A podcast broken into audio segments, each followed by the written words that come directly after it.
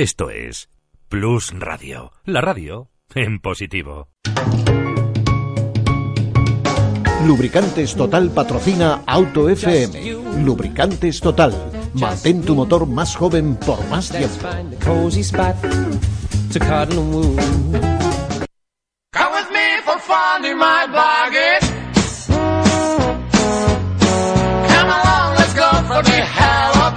Auto FM, la revista sonora del motor, con Antonio Rodríguez Vaquerizo.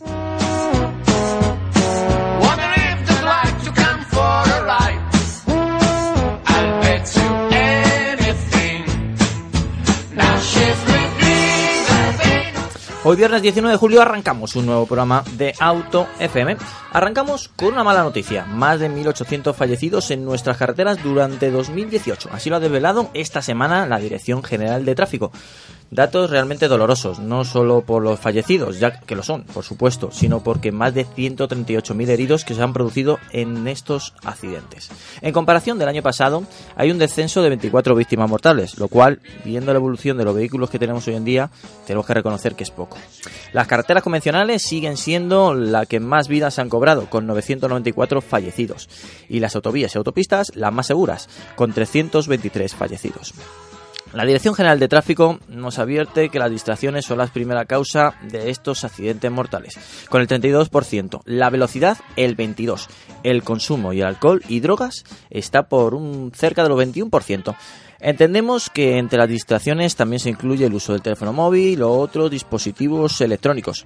Lo más curioso de este informe, que me lo he leído eh, varias veces, por si se me escapa algún dato, es que no he encontrado ningún punto, ningún porcentaje de los accidentes causados por el mal mantenimiento de las vías, o mal estado de la señalización, o por los puntos negros que aún no han sido solucionados. Aunque estemos entre los países eh, de la Unión Europea, entre los seis mejores países con menor tasa de fallecidos, aún queda mucho trabajo por delante para reducir, por supuesto, considerablemente estas cifras. Trabajo tenemos que hacer eh, entre todos, eh, peatones, conductores y los altos cargos y los políticos y no solamente poner radares en puntos estratégicos que casualmente es en rectas donde este porcentaje es realmente bajo de mortalidad. Eh, creo que va siendo hora la DGT, por supuesto, que nos den estos datos. mm, Está, es de recibo y sobre todo para nosotros que tenemos que comunicar, pero también estaría muy bien que se hiciesen un, bueno, un, mea culpa y viesen eh, eh, dónde de verdad están causando estos accidentes fatales y que tanto dolor producen, ya no solamente a la familia que le rodea a la persona que nos deja, sino a toda la sociedad. Va siendo hora también que, que analicen sobre todo en dónde están esos puntos negros que todo el mundo sabe que cuando hay un accidente lo vuelve a repetir, que ya no es la primera vez, ni la segunda ni la tercera que se produce un accidente mortal.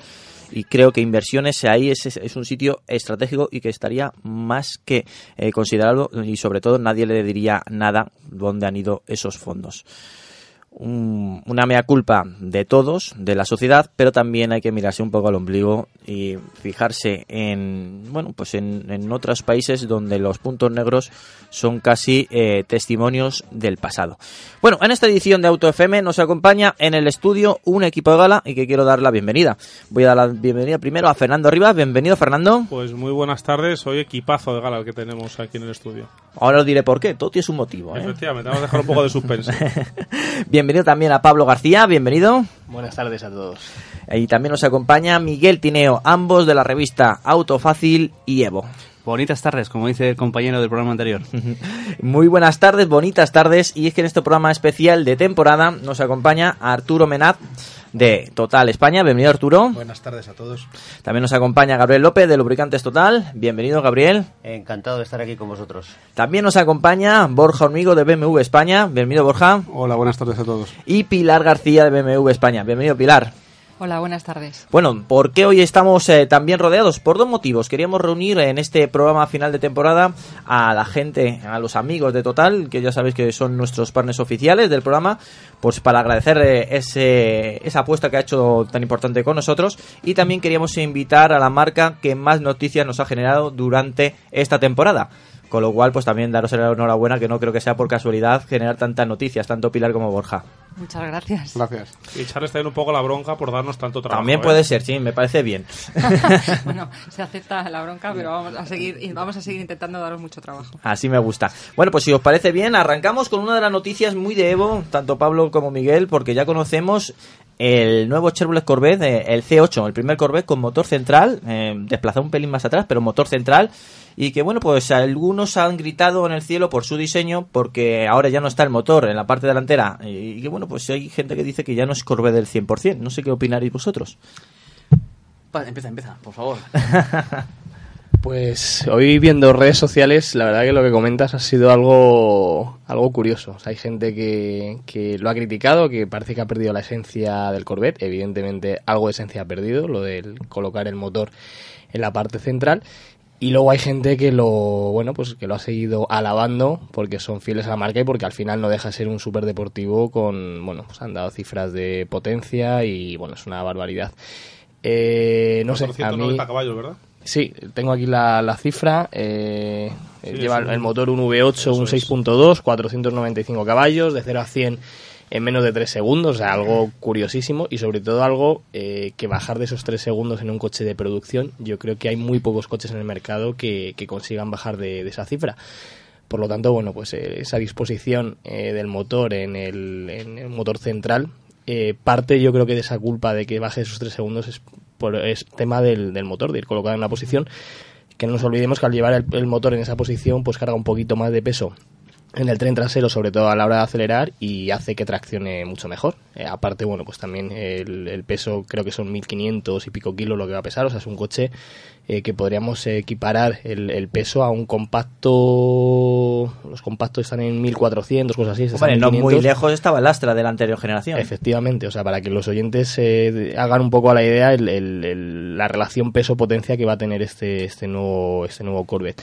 A mí me ha gustado, eh, el diseño exterior me parece espectacular, eh, el diseño interior, hemos estado viendo alguna foto, la disposición de los botones también ha generado un poquito de, controversia, sobre todo los de van orientados como hacia el pasajero, y a una fila de, de botones, y la verdad que el diseño interior es eh, cuanto menos rompedor, que al final también eso, eso hace un poco que, que sea llamativo y que sea original. Y a mí por lo menos el coche me ha, me ha parecido bastante espectacular. Y por fuera rompe muchísimo con lo que teníamos, ¿verdad? Tú ves ahora la foto, das una mirada rápida y no identificas en el primer momento un, un.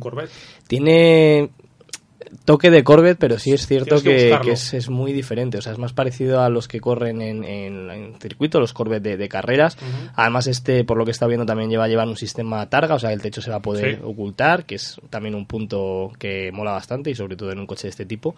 Y, y, bueno, a mí desde luego me ha parecido tanto el diseño in- interior como exterior eh, realmente rompedor y muy espectacular. Ujú. Yo sí que es verdad que lo de Corvette se nota, sobre todo por el morro, quizás lo más característico, ¿no? El diseño más similar a lo que llevamos viendo de las anteriores o de las últimas generaciones, sobre todo de Corvette. Yo que me crié con el equipo A y entonces cuando veo, oigo la palabra Corvette siempre me acuerdo del de Fénix, ¿no? Aquel blanco con las rayas rojas. Y para mí aquel Que es pega el- mucho, ¿eh? es- ¿A que sí? Sí, sí, sí, tiene ahí el toque. para mí aquel es el Corvette que mola, ¿no? Eso sí los anteriores. Pero bueno, sí que es verdad que... Es muy de corrupción al Miami también, de, de esa época, ¿eh? Sí, como el Ford Puma. yo me Bueno, no, hablaremos, sí.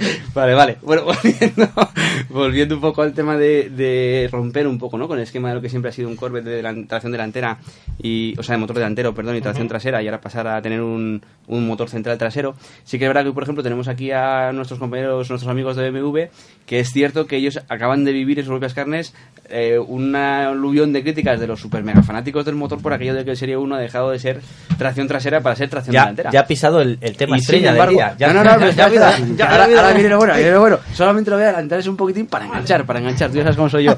Y lo, lo bueno, sin embargo, es que nosotros que hemos tenido ocasión de, de probar el coche, como bien se podrá leer en las páginas de Auto Fácil en este mes, ahí la pildorita, así que la he metido bien, ¿eh? No te me Eh, quejes, eh, Antonio. más que aceptable. Ha sido buena, ha sido buena esta. ¿Cómo vacilando tiene? No, a lo que voy es que hemos estado probando el coche, nuestro compañero Eduardo ha estado con él y ha venido encantado. Y ha dicho, pues sí, vale, de acuerdo, no es tracción trasera. ¿Y qué?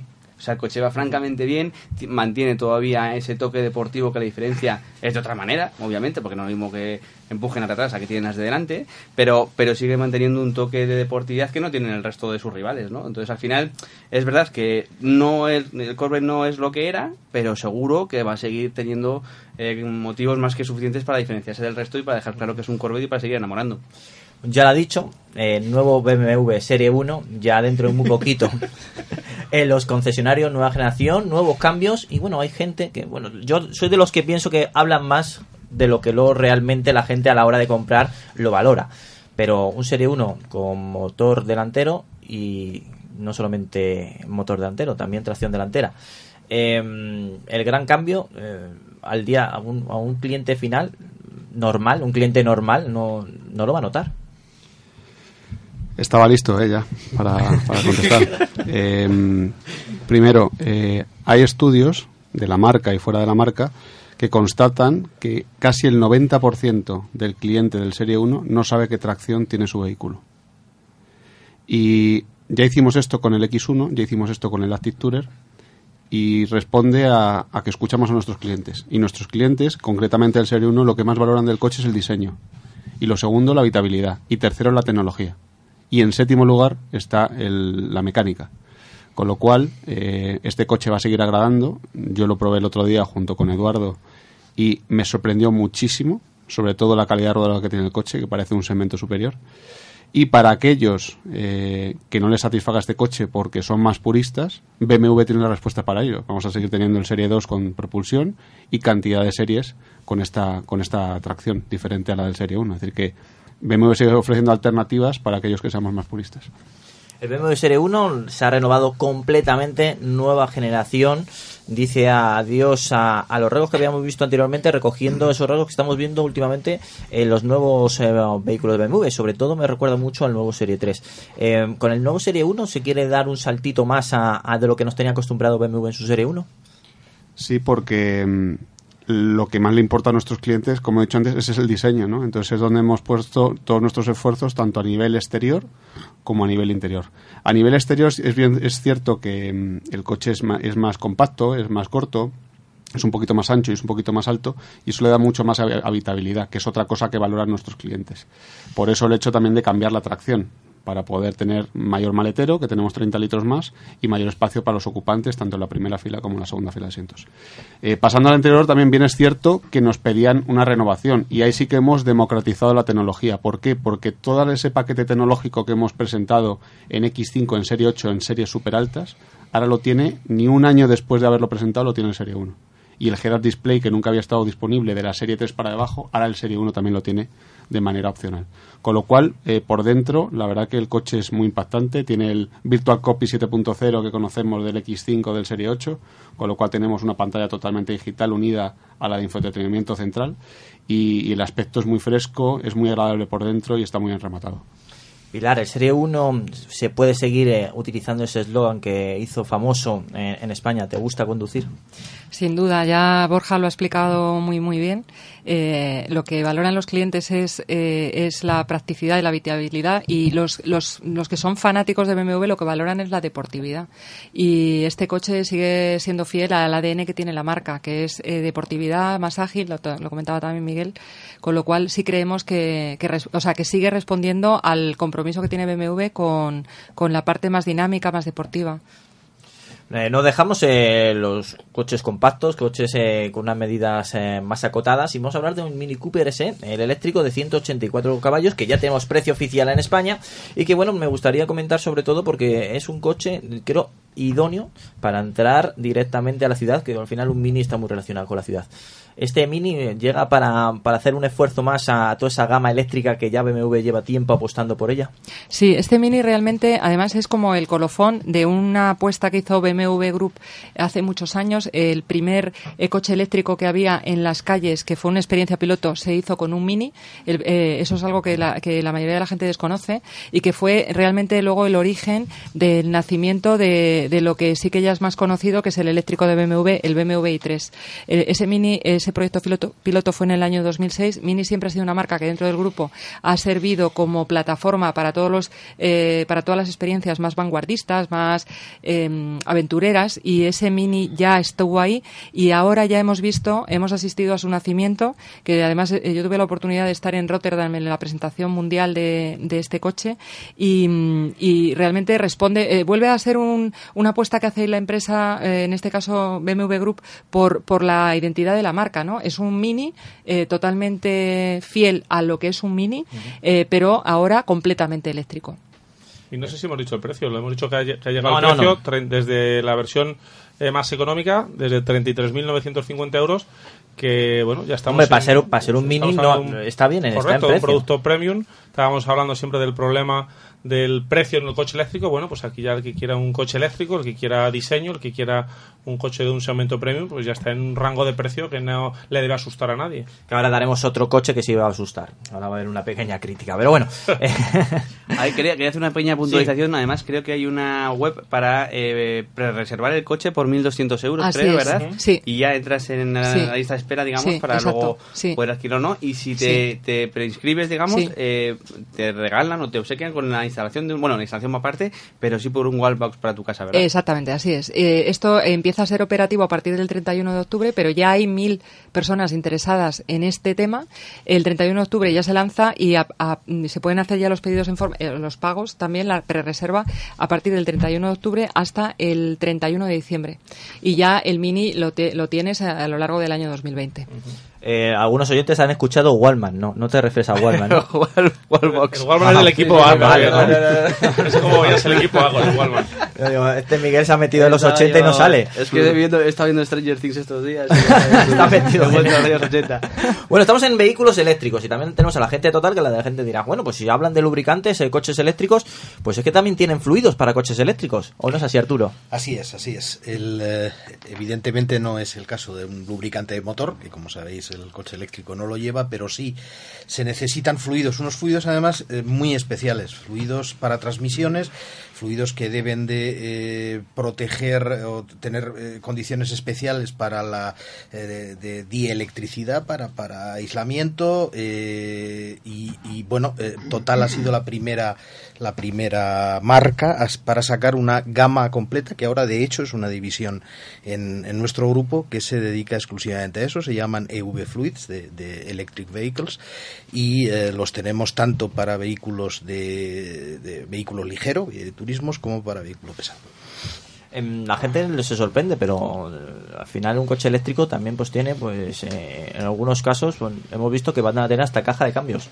Eh, larga vida también para los lubricantes en este caso. Eh, larga vida para los fluidos en cualquier caso. sí.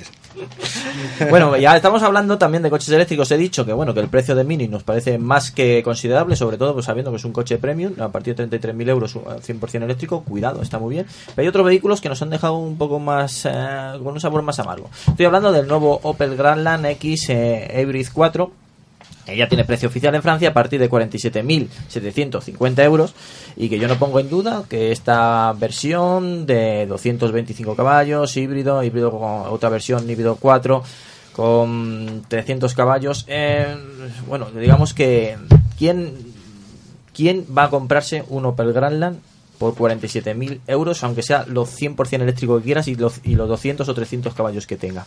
Lo pongo encima de la mesa. ¿Vosotros veis que tenga un comprador directo este vehículo? Miguel, tú Es que estás- difícil, yo sé que es difícil. No, sí, hombre, yo creo que, que sí. Además, aparte de tener en cuenta otra cosa... y Que el dicho que sí. de salida. Sí, seguro. A ver, Opel, de, estamos muy acostumbrados a ver que mm, ponen un precio y es una marca que tiende a luego realizar unos descuentos bastante, bastante Te grandes. pongo este precio en un concesionario por un Opel Grandland, que es un grandísimo coche, pero a lo mejor no es un coche de 47.000 euros. Pues, hombre, un pelín caro se les ha quedado. Vale, venga, Pelín caro ya vale, venga, le ha se les costado, ha quedado, le ha sí, costado. no vamos Venga. a mentir. Si un Vale, poquitín venga. caro, alguien se le ha ido alguna cifra por ahí. Puede ser, puede ser. Pero independientemente de eso, también hay que valorar eh, la, el Sí, no, la tecnología es para de quitarse el sombrero. Claro. Pero, pero hay, hay cosas que no. No sé. a- Hay un francés ahí que está pendiendo de un hilo por- porque los dineros o, o el precio no, no le sale. Sí, lo que estaba mirando justo cuando esto, Sí. estaba mirando un segundín, eh, mientras que Pablo comenta alguna cosita del coche. Le voy a dejar aquí un momento y voy a mirar una cosita del precio. A ver, hay que tener en cuenta, sobre todo, que siendo un coche, eh, por el, un poco el tipo de coche que es, eh, yo quiero pensar que, será la, versión más equipada, o sea, será sacará una unidad de esta versión con tracción a las cuatro ruedas y versión eléctrica y será uno de los acabados más completos. Si cogemos un Gran Lan X ahora mismo y lo ponemos con todo el equipamiento que puede llevar, un acabado bastante eh, equipado, pues posiblemente se acerque a esos 47.000 euros. Eh, no va a llegar nunca a 47.000, pero sí que nos vamos a ir a 30 y muchos mil largos. Si a eso le sumamos la tecnología híbrida, esos 7, 8 mil euros, no sale el precio. Posiblemente luego, una vez que el coche ya está a la venta, sacarán versiones eh, más económicas, con otro tipo de acabados, con menos equipamiento y bueno, pues conseguirán al final reducir el, el, precio. No lo estoy defendiendo, simplemente creo que será algo así. todo esto viene porque quiero democratizar ya la tecnología híbrida y la tecnología eléctrica y decir con estos precios la gente de a pie no llega. No, y sobre todo venimos ahora de hablar del Mini, que por claro. 3.000 euros, eh, 184 caballos, que era lo que llevaba el, el Cooper S de la anterior generación, que al final era prácticamente lo que costaba la versión de motor térmico, por 33.000 euros, 184 caballos, un coche eléctrico, no es caro. O sea, al final les ha quedado un precio eh, que está bien. Claro, nos metemos con esto y parece como que es bastante más elevado. Yo quiero pensar sobre todo que será un acabado, eh, este precio, ese primer precio que han dado, será un acabado eh, de los más completos, vendrá bastante bien equipado y según se vaya lanzando el coche, pues bajará el precio, entiendo. Quería hacer el apunto del el precio del Hollander Pest, porque es uno de los, si no el más vendido en ese segmento ahí ahora mismo. No, el más vendido ahora mismo. Y arranca, bueno, arranca, son 36.850 euros, que efectivamente son 11.000 euros menos, pero claro, eh, volvemos al mismo. Mm, todos hemos visto que ahora si llevas cualquier cosa que ande a un contenedor Opel hasta de te hacían 7.000 euros de descuento. En la DERE, ¿no? O en cosas de estas. Entonces, yo supongo que irán un poquito por ahí los tiros, y, pero bueno, sí que es verdad que el precio de salida así viéndolo en frío, pues... pues el, Outlander que, has mirado a lo mejor es una versión Motion, ¿no? La versión más básica, si no vamos a una Kaiteki, como, como decía claro, a lo mejor ya y te vas a subiendo, igualamos un poquito más, aunque quizás, bueno, sí que es una cifra un poco un poco elevada de, todo lo que, estamos acostumbrados a ver. Además es el precio que han dado en Francia, que yo entiendo que en España eh, mínimo tendrá unos 5 o 6 mil euros de descuento, o sea, se quedará en 40 a 42 mil, que ya, bueno, pues a lo mejor sí que es un precio un poquito más Mm, aproximado y sobre todo un poquito más comprable. Yo creo que sí, que al final aquí andarán unos 40. Y si no llevamos algo... que ruede. Eso también es verdad, la promoción que está haciendo ahora Opel. Un Ford Puma y también, hasta la fecha hoy rueda. vamos a seguir con BMW, vamos a hablar de su nuevo Serie 3. Si el Serie 1 ha sido la gran sorpresa de estas últimas semanas, el Serie 3 está siendo la última sorpresa de los últimos meses. Su, bueno, su berlina en mayúsculas se ha renovado completamente más diseño, mm, mejor comportamiento, más habitabilidad, ha dado un salto más que cuantitativo y está siendo uno de las berlinas más consideradas por todo aquel que está buscando una berlina premium. Es verdad que la berlina hoy en día no es lo que hace 10 años, pero sigue estando ahí dando mucha guerra y sigue siendo uno de los eh, modelos más representativos de BMW. Borja, el nuevo Serie 3. Bueno, el Serie 3, eh, la verdad que es un coche que nos está funcionando la verdad que bien. Eh, bien es cierto que el momento que lleva ahora mismo la berlina pues no es el que había antes, pues porque existen nuevas carrocerías, este el sub, el monovolumen, etcétera, pero bueno, eh, es un coche que, no, que en mi humilde opinión está muy redondo, eh, conserva esa propulsión que sí que el cliente del Serie 3 valora, tanto en la carrocería berlina como en la Touring, y principalmente seguimos con un nuevo lenguaje de diseño espectacular, en ese momento decíamos también que democratizábamos la tecnología porque pasábamos de series como el 8 y el X5 al 3, pero eso ya, pues bueno, con el Serie 1 eh, se nos ha desbancado el argumento, aunque es la tecnología está ahí. Y, a día de hoy, pues una berlina que yo creo que es la referencia de su clase, ¿no? Más de 40 años en el mercado y... Siete generaciones, ¿eh? No lo pueden decir muchos modelos. No, desde luego. Bueno, tú has venido en una, justamente. Yo he venido en una, yo he venido en una y, ya me tenía fichado alguien de la marca. ¿eh? Eh, me han dado un color muy bonito, pero yo pensaba que era por, por lucir ese color y lo es para tenerme controlado. Ahora ¿eh? me han dicho que me han, es un coche que que me mantiene lo que hablábamos del eslogan, Antonio decía del eslogan de me gusta conducir, es un coche que se nota, que, que, te subes en una berlina, pero notas ese dinamismo, ese coche construido, fabricado para transmitir, para, para, para notar lo que sucede debajo de ti y luego una tecnología de primer nivel. Em, cuando hablan de berlina, también eh, mucha gente nos comenta que cuando piensa berlina deportiva piensa en el nuevo Serie 3. Em, hablando también de deportividad, me gusta hablar siempre con Evo. ¿Qué tal lo habéis apreciado esta nueva generación del nuevo Serie 3? Bueno, yo he tenido ocasión de probar el 320D y un 330i que hemos tenido hasta hace unos pocos días. Y a mí la verdad es que es un coche que me gusta muchísimo en líneas generales, pero tenemos la suerte de que aquí mi compañero Pablo García, en sus ratos libres, también es eh, monitor de la escuela de conducción de BMW y ha hecho ya algún que otro curso con el BMW 3 nuevo en circuito. Entonces, mm, casi mejor que lo, Lo tiene bien él, trillado, que eso es hable y que importante. cuente porque ha ido por ahí. Entonces, si hablamos de deportividad, hablamos de BMW Serie 3, Pablo García, pues macho, ya. Y de no- neumáticos, de neumáticos también gastados. Nada, pues lo que estáis comentando, sobre todo el- llevamos tres cursos ya con el con la nueva generación del Serie 3, con los 330i, o lo de la versión de 258 caballos, que ahora es un motor de cuatro cilindros turbo, y se nota muy diferente a la anterior generación. Parece que recupera el espíritu y el dinamismo que para mí perdió la anterior generación. Era un coche que funcionaba muy bien, era un coche eh, que era muy cómodo, pero para mí había perdido esa esencia, ese toque de conexión entre el conductor y el coche para mí lo ha vuelto a recuperar ahora. O sea, es un coche muy rápido, es un coche que se siente muy cómodo, pero es un coche que te sientas y notas en todo momento por, por dónde va, que yo creo que al final es lo que busca, o lo que yo he buscado siempre en, en BMW, siempre ha sido algo característico. O sea, que te parece tu coche toda la vida, no hace falta hacerle kilómetros para notar exactamente por dónde va. Y yo creo que con esta nueva generación lo han conseguido.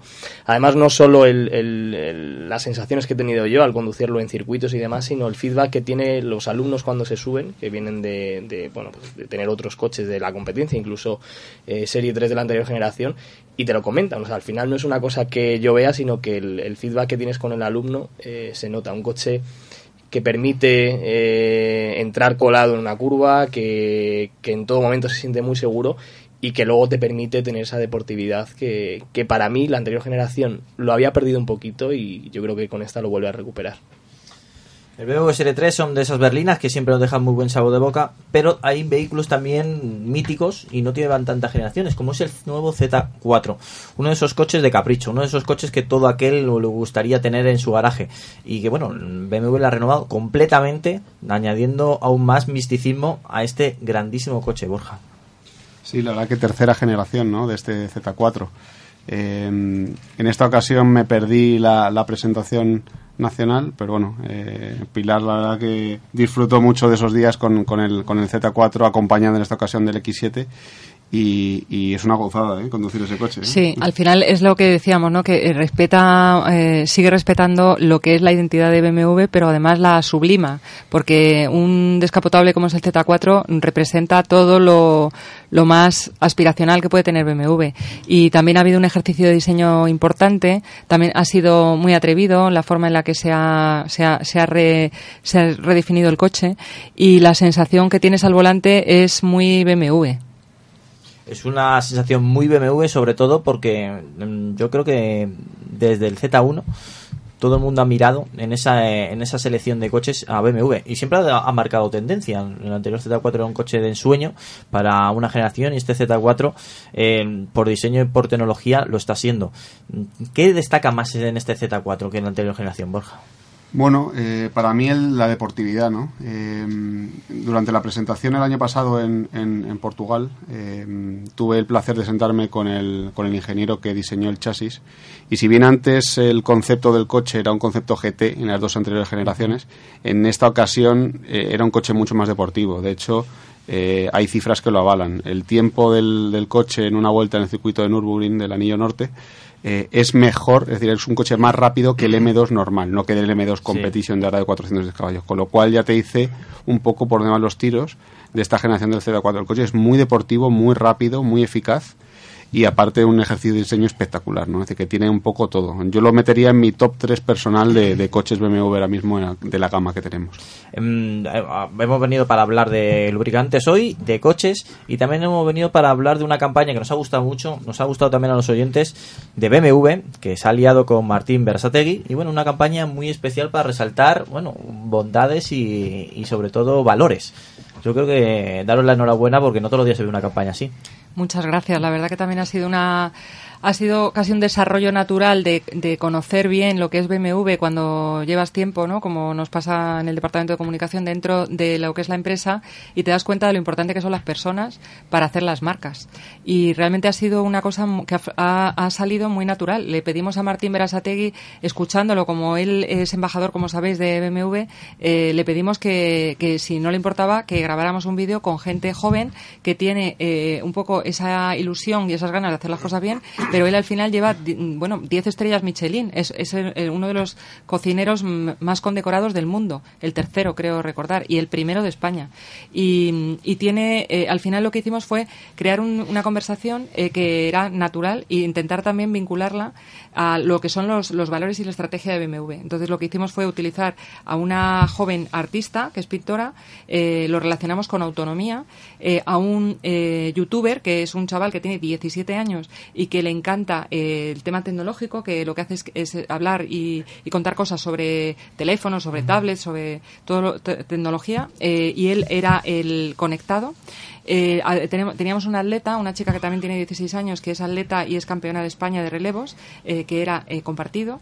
Y, y, teníamos también un ingeniero eléctrico, que es un chaval que es de una aldea de Álava, eh, que, que, está desarrollando un prototipo de coche eléctrico eh, y es el, el, eléctrico. Entonces lo que queríamos era de alguna forma eh, eh con personas, eh, con personas que tienen una historia y que no son actores, sino que son personas que tienen, que cuentan su, vida, eh, con Martín que se creara esa magia que se creó en ese vídeo, que yo invito a todo el mundo a que lo vea porque al final sacas, aprendes, no solamente aprendes de Martín, también aprendes de los jóvenes, que es otro también otro otro ejercicio que queríamos hacer, ¿no? Poner en valor que la gente joven también tiene cosas que contar y, y te, nos tenemos que de alguna forma también contagiar de ese y de esa ilusión que ellos tienen y que a veces en el mundo y en el día a día se nos se escapa, ¿no? Tendemos a, menospreciar a los jóvenes y, al contrario son el motor del futuro y eso todo eso tiene que ver con lo que es BMW. Cuando nosotros hablamos de que estamos definiendo la movilidad del futuro, no lo vamos a hacer sin jóvenes como estos, ¿no? Y sin actitudes como la que demuestra Martín Berasategui en su campo, en este caso, que es la cocina, pero cada uno de nosotros en, en lo que hacemos, pues tendremos que ser, intentar ser los mejores cada día. Nosotros en AutoFM lo intentamos, por lo menos. Me gusta mucho, Pilar, el lema, el lema que tenéis de la campaña, ¿no? O, o que saco yo en conclusión, que es que la mejor manera de predecir el futuro es creándolo. Sí, eso es una, eso es una frase que dijo en su momento nuestro presidente mundial, Norbert Reichhofer, eh, y no es una frase, por eso os digo, y a mí me gusta remarcarlo mucho, que son las cosas que son auténticas, ¿no? Porque vivimos en este mundo de, de todo tan tan empaquetado. Artificial. Exacto. Y las marcas eh, y las personas, yo creo todos, eh, fuera ya del. Yo ahora estamos en el sector del automóvil, pero sí. es que eh, fuera, cuando salimos, las otras marcas, ¿no? Que nos, nos, nos, nos, están ametrallando ahí con mensajes que nos damos cuenta que no son verdaderos. Entonces, mm. cuando hay cosas que son verdaderas, como esto que me acabas de decir, Reichhofer, que es un, un hombre que fue muy visionario en su momento, fue el que apostó por el BMW 3, cuando nadie en, el, en la industria del automóvil estaba por, apostando por, por, por 100% coche, eléctrico. Por el 100% uh -huh. eléctrico el i3 se construyó desde, desde, desde, el, desde el minuto uno de una manera sostenible. O sea, la fábrica era Leipzig, que es una fábrica 100% sostenible, y el proceso de producción todo entero ha sido sostenible. O sea, no, no se cogió un coche, se le eliminó el motor de combustión y se le colocó un motor eléctrico, como han hecho otras marcas. En este caso, eh, gracias a esa visión, que al final eh, es lo que hace grandes a las compañías, ¿no? las visiones de las personas. Pues Reichhofer dijo esto de que la mejor manera de predecir el futuro es creándolo. Uh -huh. Bonita frase, ¿eh? Efectivamente. Me, sí, me quedo, me quedo con esa frase. Pasar y, y, hablando de sostenibilidad, no me gustaría dejar de, de pasar de comentar eh, de la, la, fábrica reciente creación en México, que también es una fábrica sostenible, una fábrica que se autoabastece de energía solar y que se ha eh, construido no solo para hacer coches sostenibles, sino para que ella misma sea sostenible. Así es. Y luego además también se ha construido eh, con una mentalidad de sostenibilidad también eh, económica y social, porque uh -huh. eh, la mayoría de las personas que, que, se contratan son personas que pertenecen a la región de uh -huh. México. Y yo, eh, la verdad que tuve la oportunidad, que es una maravillosa experiencia, cuando vas allí y ves de verdad y en, en, vivo y en directo, y cuando coges un, lo típico que coges un Uber y, te, y el chaval que, te, que va conduciendo dice, qué bien que han puesto esta fábrica, porque hay mucha gente que no, que no tenía una oportunidad y lo que hace BMW ahí es que los, los ficha a los chavales como aprendices, les enseñan y en, en paralelo eh, ya están trabajando. Es lo que le llaman la formación eh, profesional dual. Dual, exacto. Y, y eso lo hacen allí y eso lo que hacen es que forman, eh, además a un nivel muy alto, porque claro, efectivamente BMW tiene los mejores sistemas tecnológicos y de, de- y de producción y ves eh, la cantidad de, de gente joven que está trabajando ahí, la ilusión que tienen y hay una cosa que me llamó mucho la atención que aprovecho porque eh, porque me hace me, me hace sentirme muy Y para eso has venido también aquí. Eh, sí, la mayoría de, de los jóvenes, eh, muchos de ellos, vamos, más de la mitad, son mujeres, son chicas jóvenes que están en la fábrica. Eh, porque cada vez más, como sabéis, las fábricas ya no son tan, tan físicas, ¿no? El ejercicio que tienes que hacer o el esfuerzo. Muy robotizadas, están robotizadas, entonces lo que hacen además, lo que han intentado desarrollar es robots que ayuden o que apoyen eh, a la persona eh, en las tareas que no aportan valor a la persona. O sea, si tienes que estar apretando un botón, eh, yo qué sé, 5.000 veces durante el día, pues eso lo hace un robot. Pero para revisar el robot y, co- y controlarlo, eso lo hace la persona. Entonces, eh, en ese sentido, la, la orientación que ha tenido BMW Group en la planta de México, que ha sido la última que ha, que ha creado, es muy, a- muy orientada a cuidar a las personas y a la, a la vez a cuidar el medio ambiente. Y luego, eh, algunos datos de la fábrica que yo eh, he leído y me, me ha asombrado es que eh, el coche que he traído yo hoy al programa eh, salen 35 coches como ese a la hora, que es un dato que yo no acabo de, de asimilar en una mente humana, que se hagan 35 coches como ese eh, cada hora. Y, eh, y- Eh, Es, es- está muy estudiado todo el- toda, se ha desarrollado muchísima toda la tecnología que tiene que ver con la planificación Ujú. para ser más eficientes a la hora de, de la producción y, y eso eh, eso lo ves cuando visitas la fábrica eh, cómo lo tienen eh, todo medido minuto a minuto para ser más eficientes y hay otra cosa que te llama muchísimo la atención es que vas paseando por la fábrica y no ves ni un solo papel o sea Ujú. todo eh, son tablets eh, utilizan tablets que además están en conexión con los con los robots y, y ves a, a- a las personas yo os digo en general eh, gente muy joven con una sonrisa que eso es una cosa muy importante en una fábrica eh, y, y es, es como otra generación del mundo de la producción. Ahí yo- ahí ves yo ahí eh, fui con, con, con algún medio de comunicación que, que, que estaba especializado también en fábricas de automóviles y tal y decía "Jo, es que esto aquí ves hacia dónde va el futuro de la industria de la automoción no cuando Ujú. abre abren una fábrica nueva en ya que estamos en el siglo XXI las cosas que se ven eh, ya te están dando pinceladas de hacia dónde nos estamos moviendo ¿no? en el mundo de la automoción y de la movilidad. Y luego también eh, tiene un proceso de reutilización de, la- de agua para no producir aguas residuales, eh, por ejemplo en el proceso de, pintura de los coches que se produce, se, se gasta mucho agua. Y son cosas que a mí me gusta remarcar porque luego muchas veces aquí... Pero Fernando, ¿tú has estado allí o algo? No he estado allí, pero uno se documenta cuando viene Claro, alguien al programa. Además, ¿eh? es que lo que está diciendo es absolutamente así. A mí me, también me sorprende que lo diga porque es algo que, que es muy llamativo, pero es verdad que no lo hemos tampoco, no lo hemos contado mucho, pero efectivamente es así. Sí, sí, sí. sí. Tiene una fábrica de BMW fabricada por Lego en Chiquitita en casa. ¿eh? De ratos libres. O tiene familia en México y no Es lo quiere declarar. Cuando vienen Miguel y Pablo para hablar de coches ya los dejo a ellos que saben más que yo. Y yo me, me voy a otros campos. Ay, yo, pues, yo también quiero aprovechar que tenemos aquí a Arturo y tenemos a Gabriel para hablar de un blog también muy informativo que lo están eh, formando poco a poco, eh, lo están montando y la verdad es que nos resuelven muchas dudas que normalmente no, las tenemos en la cabeza y nadie nos las resuelve. Eh, Poco a poco ya llevamos casi cuatro años, o sea que ya es, ya es importante para ser un blog. Eh, a ver, nuestro, nuestro objetivo era muy claro, era, era eh, formar al, al, al conductor, al cliente final, eh, porque entendemos que eh, hoy estamos en un mundo con, eh, de información, estamos en un mundo en el que estamos dando mucho más oportunidad a todo el mundo para que tome sus propias decisiones, pero eso sí, simplemente darles toda la información necesaria para que esas decisiones sean lo más adecuadas posibles y no desde luego significa que sea hacia nuestros productos. Si, si veis el blog y os invito a acceder a él, se puede acceder a través de nuestra página web, eh, son informaciones neutras, son informaciones sin marca, no son ni mucho menos ni reportajes, no hablamos de nuestras gamas ni de nuestros productos, hablamos de los principios de la lubricación, de todas esas cosas que pueden interesar y que no están al alcance Claro, incluso todo de la mundo. Blue. De la Blue, de los eh, de las eh, de emisiones, de, de- de filtros de partículas, De normas euro. de normas euro, de absolutamente todas esas cosas que uno puede descubrir a lo mejor en un envase, en las traseras del envase de lubricantes y que muchas veces no sabe sabes bien lo que significa en esas homologaciones de fabricantes, como son las de BMW, entre otras, etcétera. Y la verdad es que nos está funcionando muy bien y nos ha permitido eh, posicionarnos como lo que queríamos. Eh, eh, nosotros queríamos posicionarnos como expertos en lubricantes y efectivamente ahora si buscamos en Google expertos en lubricantes, pues aparece nuestro, total. nuestro blog eh, como Importante. bien posicionado y la verdad es que era eso lo que, lo que pretendíamos. Ya no solamente de blog vive la gente, sino también escuchando, aparte de Auto FM, unos podcasts muy dedicados de Total.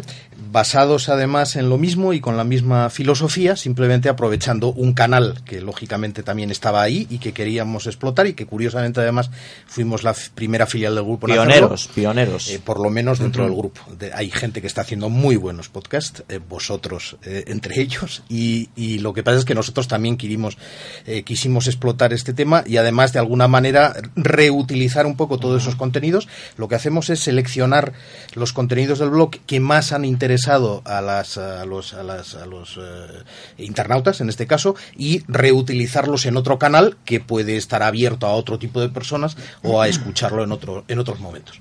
Porque se preparen nuestros oyentes que, que en ese tema va, va a haber mucha, mucha, mucha información y muy interesante de parte de, de Total. Seguimos, seguimos aquí en Auto FM y bueno, siempre me gusta preguntar a la gente de Evo y la revista Evo y la revista Autofácil dos cosas. La primera es que llevan en portada y la segunda es dónde aparece Auto FM.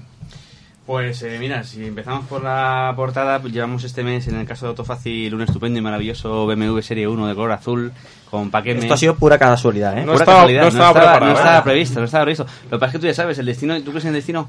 Yo sí, Las yo cosas sí. bonitas y buenas acaban siempre Yo por eso sigo saliendo por la Todo noche, porque creo, creo en el Radio. destino. Yo salgo ¿Te por la noche, cuenta? pero lo, Pero te das cuenta, además, todo lo positivo acaba en Plus Radio, Antonio. Eso sí, Esto la- no puede ser la radio- casualidad. la radio en positivo. Esto no puede ser casualidad.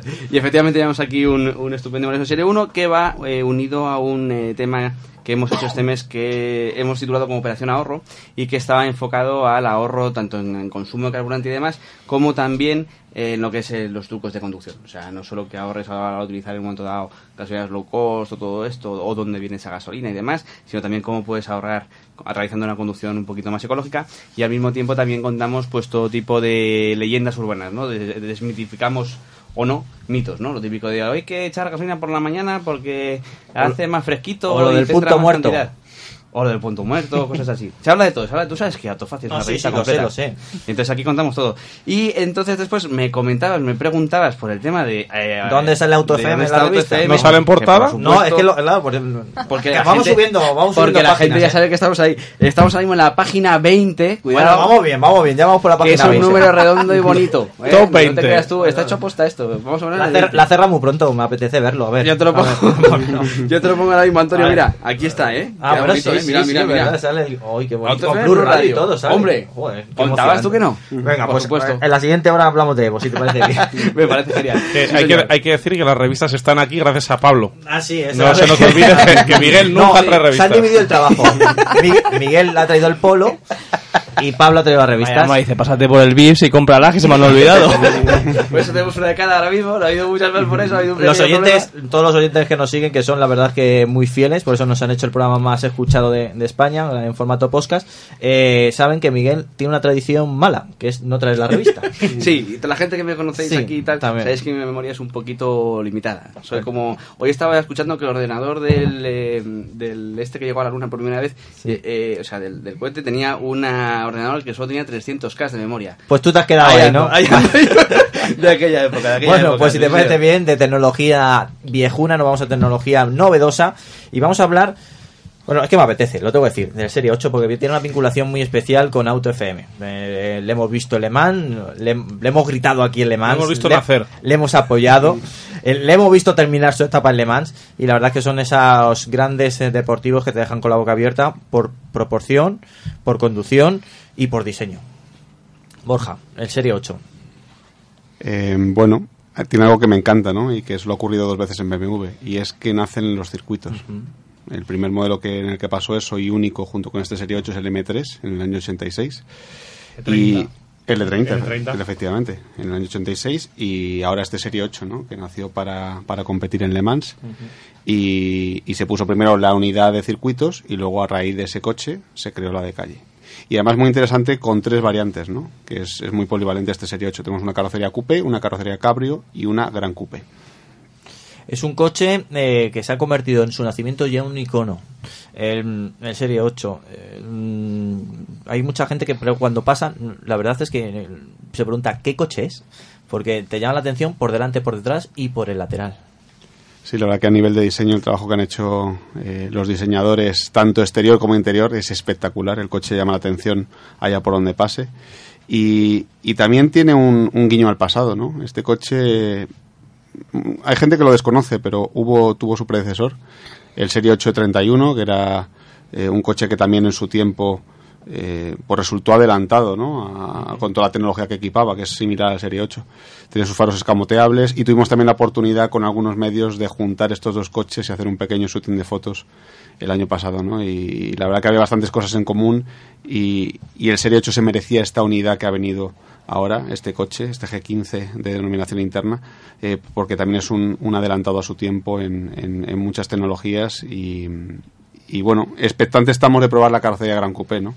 Eh, Miguel y Pablo habréis probado las, las dos primeras variantes. Efectivamente. Eh, pero bueno, queda la Gran Coupé que, y además queda poco para probarlo, ¿no? Ya tenemos fecha en septiembre, ¿verdad? Sí, sí, sí, sí. Ahí estaremos dando un poquito de guerra y la verdad es que sí, el Serie 8 es uno de esos coches que tú te subes en él y con arrancarlo y ni siquiera ponerte en marcha te das cuenta de las posibilidades que ofrece una marca como BMW. Y luego lo bueno que tiene también es que muchas de esas cosas, cuando te subes en el Serie 1 o tal, ves que van llegando a todo lo demás, ¿no? Entonces te das cuenta de que no es solamente un coche bonito que esté de arriba, sino que es el, una especie, digamos que, como una especie de papá, ¿no? Y de aquí podemos eh, tener todo lo demás. Y la verdad es que es un coche. Yo he tenido ocasión de conducir efectivamente el cabrio y el, y el coupé, y es pues eh, un gran coupé, no solo por que haber una carrocería denominada así, sino por su forma de, de disfrutarlo, ¿no? Cuando lo conduces. O sea, es un coche que va francamente bien, que tiene ese toque deportivo que tienen todos los BMW. Y hombre, es verdad que no es un M2 Competition, por ejemplo, que es otro rollo y es otra liga, pero es un coche que sí que, que a nivel de tecnología, de calidad, de buena pisada, de un coche para hacer viajes largos, de estos que te vas, un descapotable de estos que coges un domingo por la mañana, te levantas, te vas con tu pareja a la sierra y cuando llegas a casa tienes una sonrisa de oreja a oreja que no te quitan hasta el miércoles, ¿sabes? Es, es así y es lo que tiene un Serie 8. Es, Es una fábrica de sonrisas. Y con el, Efectivamente, totalmente. y con el gran coupé te puedes llevar también a los niños, que los que tenemos niños también queremos irnos a la sierra. También, también, también. Sí, sí, sí, por supuesto. Tenemos eh, las variantes para todos. tenemos- Como te no he llegado, pues los niños de momento que esperen un poquitín. Pero sí, todo, todo se atará, todo se atará. Y hablando de sonrisas, vamos a tener versiones más prestacionales de la serie 8 con el apellido M. Vamos a tener un M8 Cabrio, un M8 Coupé y un M8 Gran Coupé con potencias en torno a los 625 caballos. Que me, gusta tanto porque utiliza mi inicial para, para poner a sus coches deportivos. Es justamente por ti. ¿Te das cuenta? Se- Seguro, Miguel. No, no me cabe la menor duda. Mm, Yo, son coches que, que te dejan boca abierto cuando fue la presentación, cuando lo ves en la calle y simplemente cuando lo puedes apreciar y ya cuando te montas ya eh, es soberbio. Pero luego, eh, BMW también, eh, aunque sorprenda, fue de las primeras por apostar por el mundo sub con su X5. Fue la primera en apostar por un sub eh, muy elaborado que tenía capacidad eh, off-road no era un todoterreno al uso, pero sí tenía capacidad off-road y tenía un aspecto bastante robusto y bueno, eh, tanto fue así que ha sido un éxito rotundo. Eh, por supuesto, ha, pasado el tiempo, se ha renovado completamente este X5, pero tiene esa esencia, esa esencia que hizo innovador BMW y que al final el que golpea primero golpea dos veces. Bueno, el, el X5, sí, efectivamente, en el año 99 fue cuando se lanzó. eh, era una época en la que eh, todo el mundo se llevó las manos a, la cabeza porque eh, pensaban cómo BMW, que es un icono de deportividad y de berlina, eh, va a entrar en el segmento sub y marcó una tendencia. Ahora uno de cada tres coches que se venden en BMW es un sub. Eh, el X5 efectivamente se ha ido mejorando con el tiempo, hemos ido aprendiendo, pero sin renunciar eh, a ese carácter deportivo y dinámico que tiene eh, que tiene BMW. Y efectivamente ha ganado en espacio, ha ganado en habitabilidad, ha ganado en, en tecnología y en conectividad, pero sigue siendo un X5. Un BMW X5 con la última tecnología, pero ya digamos que el máximo esplendor de la serie X es, es y está siendo el X7. Ese es el miembro grande de la familia, grande de verdad. Eh, y además eh, que representa el lujo y todos los elementos de conexión, de, de habitabilidad. eh, es, está lleno de sorpresas el coche, realmente. Eh, Yo no sé si lo sabéis, o sea, lo sabemos todos porque al final cada día que te subes en el coche encuentras una cosa nueva que no, que no, que no había el día anterior. Parece como que nacen solos. A mí eso de dejar un, un vaso eh, de té y que me lo siga calentando me deja con la boca abierta. Sí, sí, sí, sí. Como es cuando te calienta el cubata, eso no lo cuentas. No, no, porque eso- Es que el cubata te lo enfría. Es que te lo enfría. Ya estamos, ya estamos. La- no te- a eso no te lo has leído, ¿eh? Eso no, No, eso me lo- eso me lo sabía de Ah, ya, lo ya. No, ya te veo, ya. Es que el cubata se lo bebe antes de que se Ah, no, seque. y, y voy de copiloto cuando veo cubatas, ¿eh? que luego la gente piensa cosas raras. El único pero del X7 es que en mi garaje no lo puedo aparcar. Bueno, pero lo puedes aparcar en, en tu... Seguro que tienes una casa en el campo. Tus padres tienen Eso una sí, casa en el campo. eso sí. Pues ya está. Solucionado. Bueno, y si no te cabe el X7, si metes hasta un X1, un X2, un X3, un X4, un X5 y hasta un X6, que son un poquito más pequeños y cualquiera de ellos te puede caber. Queda perfecto el X2, que yo creo que, que es el sub que, mm, que más me ha hecho hablar, porque bueno, tenía mis reticencias bueno, antes de la presentación, antes de sentarme en él, antes de probarlo, eh, deportividad en, en un X, eh, con carrocería tipo coupé, en, en un, en un compacto X, lo pruebas y dices, ostras, qué vida más difícil le va a hacer a Serie 1. El X2, yo creo que es uno de esos coches que tienes que probar y vas a comprender lo bien que ha evolucionado los SUV dentro de la gama de BMW. y que marcó también un, un momento ¿no? dentro de la marca. Ya os lo dijimos cuando lo presentamos, hace ya casi dos años, y es que este coche iba a marcar un- una nueva era dentro de BMW eh, a nivel de diseño. Y después de este coche vinieron ya X5, Serie Sí. 8, Z4, Serie Ujú. 3, y es cierto, ¿no? Al final ese, ese diseño fue el primero en, en inaugurar este nuevo lenguaje que utiliza BMW, ¿no? Con ese logo en el tres cuartos trasero, pues que nos, nos recuerda a los, a los coupés eh, míticos de la marca de los años 80 y, y una posición de conducción mucho más rebajada que un X1, ¿no? Con un comportamiento eh, mucho más dinámico y mucho más BMW. Y colores muy vivos. Muy vivos, como el, el Galvanic Gold que tiene de posicionamiento, ese color dorado pues que nos recuerda al M4 Coupé con su color de posicionamiento o a la 1250 RS que comentábamos antes eh, también y que utiliza BMW en toda su gama de productos, ya sea coches o motos. Yo me he acordado hace poco de- del X2, pero no por el coche en sí, sino porque la presentación nacional fue en la cárcel de Segovia y con lo de HBO, con lo de Jesús Gil, apareció la cárcel de Segovia. ¿Ah, sí? Claro. Ah, entonces no pues sí, sí, pues te lo recomiendo. Dije, Vale. pues que ahí me tomé yo un cochinillo pensando. Fue curioso. Son cosas que no solamente probamos coches aquí en, en Auto FM, También- también, también celdas. También celdas, es verdad. Lo- y cochinillos, también hay que decirlo, venga. Yo siempre que he escuchado... Bueno, es que en Segovia, si vas a Segovia y no te tomas un cochinillo... Eh, eso es verdad. ¿no? Depende de la donde, zona. fueres, donde fueres, haz lo que vieres. es lo que dice. También hay que decir, depende de la zona de Segovia, que luego hay alguno, un vecino mío del pueblo que me mata, que también son de cordero. Bueno, em, conserva tu motor más joven por más tiempo. Hay algunos eslogan que te entran en la cabeza y no te olvidas de ellos, em, porque dicen mucho, dicen exactamente lo que gran parte hace un buen lubricante. Bueno, sí, efectivamente. Eh, aquí estamos hablando de unas máquinas que son maravillosas, ¿no? Pero que supongo que el que hace la inversión en comprarse uno de estos coches lo que quiere es que le dure, que le dure bien y que le dé todo el rendimiento, ¿no? Eh, ahí estamos nosotros, eh, desarrollando las tecnologías que, que estas marcas nos piden, eh, que no son nada fáciles de conseguir, es decir, hacer un, un lubricante eh, eh, homologable eh, bajo las normas de BMW no es nada fácil.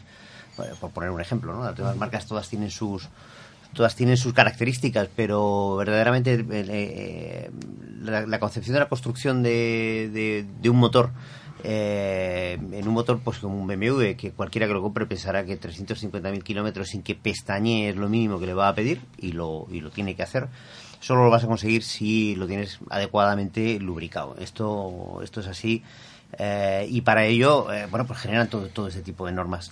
Eh, nosotros hemos generado toda una tecnología para, para ayudar en esto, que le llamamos ART, eh, que es, a- aplicamos bueno pues una, eh, nuevas formulaciones basadas en adi- eh, aditivos muy muy modernos que permiten hacer esto, pero a la vez que conseguimos que el consumo del vehículo se reduzca mediante eh, lubricantes mucho más fluidos que contaminen menos y ayudar evidentemente a toda esta sostenibilidad que estábamos hablando antes del, de- de- del coche eléctrico y, de, y demás, pero que en realidad antes que el coche eléctrico lo que tenemos son los coches de gasolina y los de gasoil que en sus concepciones más modernas contaminan prácticamente eh, nada, o sea, han bajado enormemente las emisiones. Creo que tienes que hablar con una ministra que no entiende muy bien. Tráetela, tráetela el viernes que viene y yo vengo y se lo Estamos en ello. Estamos en ello. La última vez que estuve con la ministra fue la entrega del coche del año en ABC Sí. y su mayor prioridad fue eh, tomar el catering. Bueno, Y, y no es broma, ¿eh? Pero la ministra de Energía era Sí, sí. Reyes Maroto. Sí.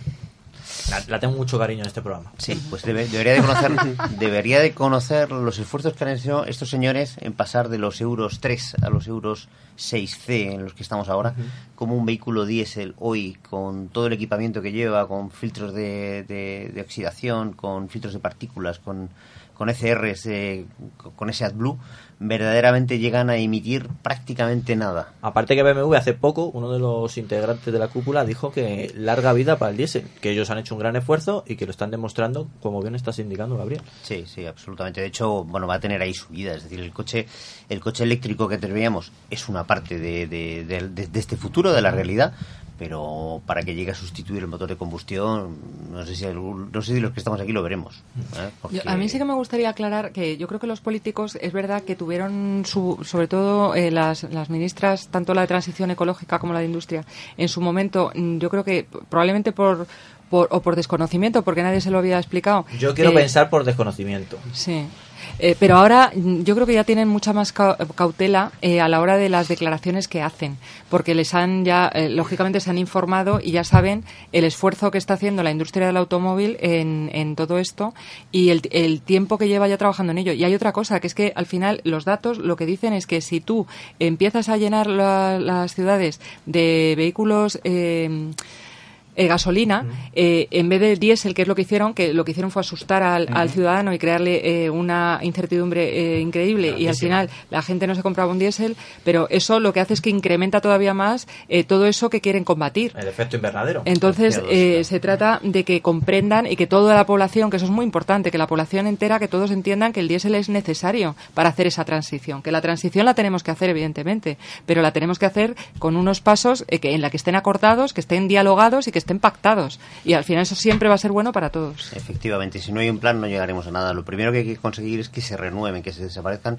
los vehículos diésel del año 2003 o 2004, aquellos que veíamos que echaban esas fábricas salía humo, negras salía humo negro. por detrás que hoy no se ve, hoy, hoy no lo ves en ningún vehículo diésel, porque es que no las echan realmente. Eh, renovar el parque ahora mismo, si, si cambiáramos todo el parque que hay, eh, pusiéramos un parque Euro 6, se reducirían los niveles de contaminación en un 75%. Esto es un estudio de la Universidad Politécnica de Valencia, no, no lo dicen ni Sí, siquiera sí. total. Un 75% menos de reducción de emisiones directamente. Eh, claro que hay que apostar por el diésel, claro que hay que apostar por el vehículo eléctrico. Nosotros pues, apostamos por todas estas tecnologías, es decir, Arturo ya lo ha comentado, somos la primera compañía que eh, invirtió en desarrollar una, una gama de fluidos eléctricos porque, porque esos motores eléctricos necesitan lubricar las cajas de reducción, necesitan refrigerar, necesitan aislar el motor y lo hicimos. Eh, tenemos de- un desarrollo enorme en, en instalación de postes eléctricos porque sabemos que va a haber que, que- que dar ese servicio en nuestras estaciones de, de servicio, no las tenemos en España, pero somos la, la red de estaciones de servicio número uno en Europa. Pero Estamos últimamente también estamos electrificando concesionarios. Sí, pero estamos electrificando ya concesionarios en, en, en España, es decir, instalando eh, elementos de electrificación a través también de, de los paneles solares, donde a través de, de Total Solar y de SunPower somos el número uno mundial en la fabricación de paneles solares. Es decir, estamos, eh, la- esa imagen que tenemos de la petrolera eh, haciendo el agujerico para sacando petróleo y tal, está muy lejos de la realidad. Hoy en día somos compañías energéticas que apostamos evidentemente por el futuro, como lo hemos hecho siempre. Os acordaréis, vosotros que sois jóvenes, de aquellos primeros coches que teníais, ¿cada cuánto le cambiabais el aceite? Pues cada 8.000 kilómetros. O sea, tú eres muy joven. Yo mi primer 850 se lo cambiaba cada 2500. Ah, bueno, entonces sí. Eh, quiero decir, y ahora mismo eh, nos exigen que cualquier coche sea capaz de aguantar 30.000 kilómetros sin cambiar el, el- el aceite y haciendo que su motor esté más joven por más tiempo. No, la- Y eso la- lo hacemos. Lo ha hecho para terminar, ¿eh? Es increíble. Sí, sí, no, lo No cuadramos estaba preparado, no estaba La, la ha preparado. cuadrado, la cuadrado- no, no, pero es que encima eh, la ha cuadrado que a las 8 sabe que tenemos la parada estratégica. Perfecto, Gabriel. Pues paramos y seguimos aquí en Auto FM. Antes de nada, eh, nos queremos despedir de Pilar, que nos tiene que abandonar. No porque ella quiera prácticamente, porque se lo está pasando genial, de eso estoy seguro. Pues sí, me lo estoy pasando muy bien.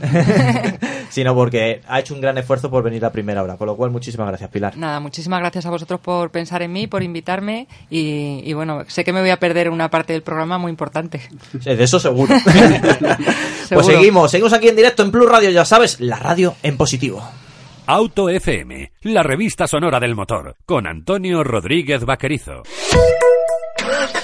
Lubricantes Total, una formulación exclusiva a la vanguardia de la tecnología.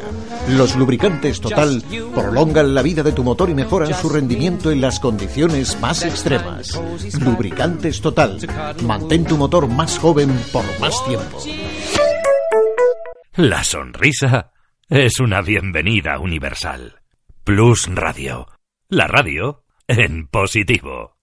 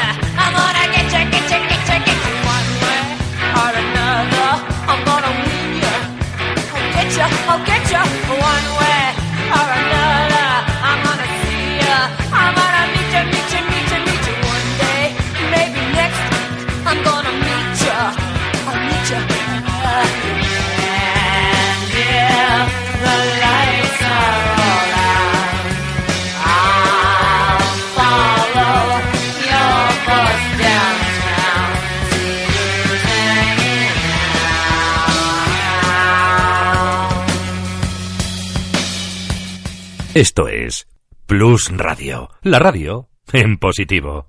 Auto FM, la revista sonora del motor, con Antonio Rodríguez Vaquerizo. Ahora sí, ahora sí, ya estamos de vuelta después de estos momentos musicales. eh, hemos salido un momento fuera y hemos confirmado lo que ya sabemos, que hace realmente calor. Y bueno, si hace calor y nos hace sudar a nosotros, imagínate lo que hace sufrir a un motor de combustión cuando ya de por sí hay temperatura ahí dentro. Mm, Arturo, eh, qué importante es buen aceite cuando hace esta temperatura casi extrema, podemos decir, que estamos padeciendo este mes de julio aquí en España. Pues es importante, es importante no solo cuando hace mucho calor, también cuando hace mucho frío, también en todos los momentos. Y, y aprovecho para deciros algo que os eh, digo siempre que, que- vengo aquí a visitaros, que el lubricante no solo lubrica, el lubricante tiene que hacer muchísimas otras cosas. Por eso el lubricante eh, tiene que tener una buena base, eh, últimamente bases sintéticas y muy buenos aditivos y una composición perfectamente estable. Muy buenos aditivos porque efectivamente el lubricante tiene que cumplir muchas otras eh, tareas que a veces no se conocen. Una de ellas es la que tú estás diciendo, efectivamente hace calor fuera, pero lo hace mucho más evidentemente dentro del Vamos a ponerlo sobre el papel, porque lo bueno que tiene Auto FM que nos escucha el, el más entendido cercano a Miguel y a Pablo y la y el, y el que menos entiende o, el- o la que menos entiende del motor y, y que sabe que tiene que echar aceite pero no sabe ni por qué agujero. Con lo cual eh, el, el aceite no solamente lubrica, como bien eh, nos has adelantado, ¿por qué? Porque el aceite también transfiere ese calor al agua, mal dicho, de- del motor para refrigerar. Es el que traslada el calor a- al refrigerante. Evidentemente. El- el- el- lo, lo único que llega a las partes más internas del motor, que son las que más calientes están, es el aceite. El aceite está circulando y por lo tanto se tiene que llevar ese calor y lo tiene que ceder a ese líquido, que por cierto no es un líquido anticongelante como lo llamábamos hace muchos años, sino que realmente es un líquido refrigerante. Es decir, que tiene como, como misión, evidentemente, que no se congela en, en- en invierno, pero también el eh, refrigerar el motor. Aparte de eso, muchas otras tareas como mantener limpio el motor, detergencia, Antioxidante. antioxidante, mantenerlo, mantenerlo eh, eh, sin, sin residuos, muchísimas otras tareas que de las que se ocupan los aditivos de un buen lubricante. Nosotros, perdona que, que interrumpa así de esta manera, en el eh, reportaje que hemos hecho este mes de Auto Fácil del ahorro de carburante y demás, una de las cosas en las que incidimos es que es fundamental eh, hacer un buen mantenimiento del motor, porque precisamente, por ejemplo, el cambio de aceite y demás ya no solo influye en que el motor eh, dure mucho más y rinda todo lo que tiene que rendir, sino que también influye, por ejemplo, en el propio gasto de carburante. O sea, al final muchas veces estamos pensando en que, bueno, el aceite los tiras un poquitín más, tal, da igual utilizar uno de una marca de otra, y la verdad es que no. No da es lo que igual, dices ¿eh? tú. Entre aceites y aceites hay mucha diferencia. Yo, por ejemplo, como Fernando, ahora que me dedico a hacer carrerillas de vez en cuando, vemos diferencias entre aceites y aceites de mucho dinero y dices, Ujú. "Jo, pues si son todos de un color así como... Pero sí, pero no es lo mismo.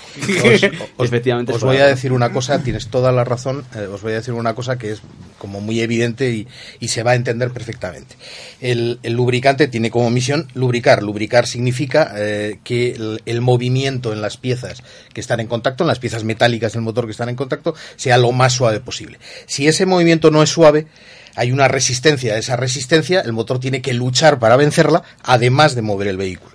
Cuanto más sencilla sea esa- ese movimiento interno y menos resistencia a ella, toda esa energía se puede utilizar en mover el vehículo, el carburante se dedica a mover el vehículo y no a luchar contra la resistencia interna del motor. Por lo tanto, cuanto más lubrique un lubricante, más com- eh, combustible, más carburante ahorrarás y por lo tanto menos emisiones. Esto es como cuando un futbolista está un poco gordito, ¿no? Que dice, ya no es tan rápido, ya no tal. Posiblemente. Y efectivamente es porque, porque no se mueve con esa fluidez que debería, ¿no? Para meter goles. los ejemplos eso de dónde los sacan, Miguel. ¿Es, es así? La vida misma. la El, vida misma. el otro día tuvimos un, un coche, el fin de pasado, que tenía termómetro, te- de- indicador de temperatura del aceite, que es una de las cosas que, Que se han perdido, que ¿no? se han perdido, y alcanzó un pico de 120 grados. Eso, si no entiendes mucho, te da un poco igual porque seguramente ni lo consultes, pero entendiendo un poco, dices, joder, a 120 grados está el aceite. Como no le eche un aceite en condiciones, eh, me fundo el motor.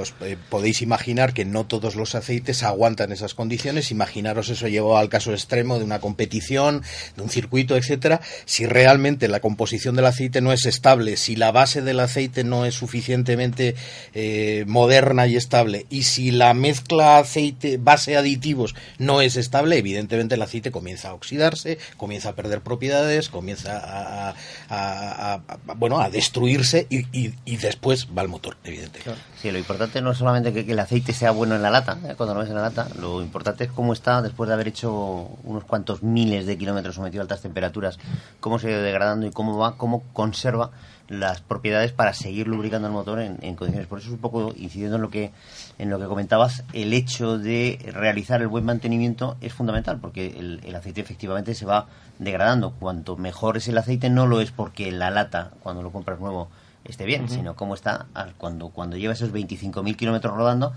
cómo está. Entonces, realizar esos mantenimientos de forma regular es muy importante. Te voy a poner un ejemplo. Hay mucha gente que dice, "Eh, si le echo 3.000 kilómetros al coche, no le cambio el aceite, porque como dura hasta, hasta 25.000, pero cada vez que tú arrancas el coche y calientas el aceite, lo pones sobre esos 90-100 grados, el aceite comienza a oxidarse. Al cabo de un año, más o menos, ese aceite ya ha perdido por oxidación sus propiedades. Con lo cual hay que cambiarlo. Es decir, esos cambios que nos dicen hay que cambiarlo cada año, que a mí me ha ocurrido con, con- con gente que, que me conoce, que se ha llevado un sopapo, eh, un sopapo cultural, evidentemente. Un zasca ¿Eh? que dicen Un zasca, un zasca de estos eh, cultural, en el cual dice, eso lo dicen los fabricantes de los coches para que vayas por allí a dejarte la pasta. Y, y- y los de los aceites para vender. Y bueno, eh, mira, eh, de la ignorancia es muy atrevida, en este caso es uno de esos. pero efectivamente, es decir, se producen esas oxidaciones.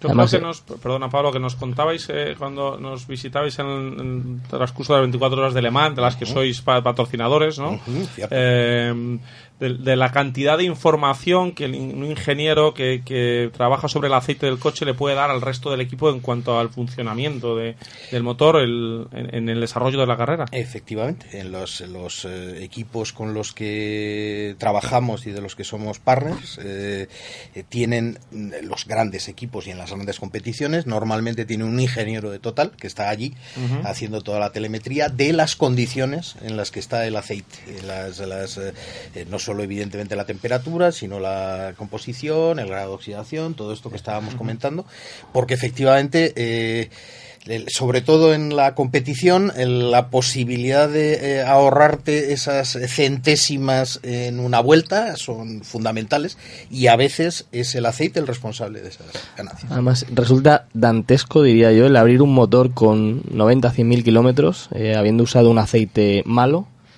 la cantidad de, de- de residuos De barros negros. que deja. O sea, yo he tenido oportunidad de ver motores abiertos con, con residuos por un mal aceite, el chapapote este que, que se acumula en asientos de válvulas, en un montón de sitios del motor, que lo mismo, la gente eso no lo tiene en cuenta, pero cuando abres un motor y dices, madre mía, Eso es un eh, aceite lo que hay aquí Y oxidado. y lo- la limpieza que necesitas, que o le haces un buen tratamiento de limpieza o directamente tienes que abrir el motor entero y tratarlo porque...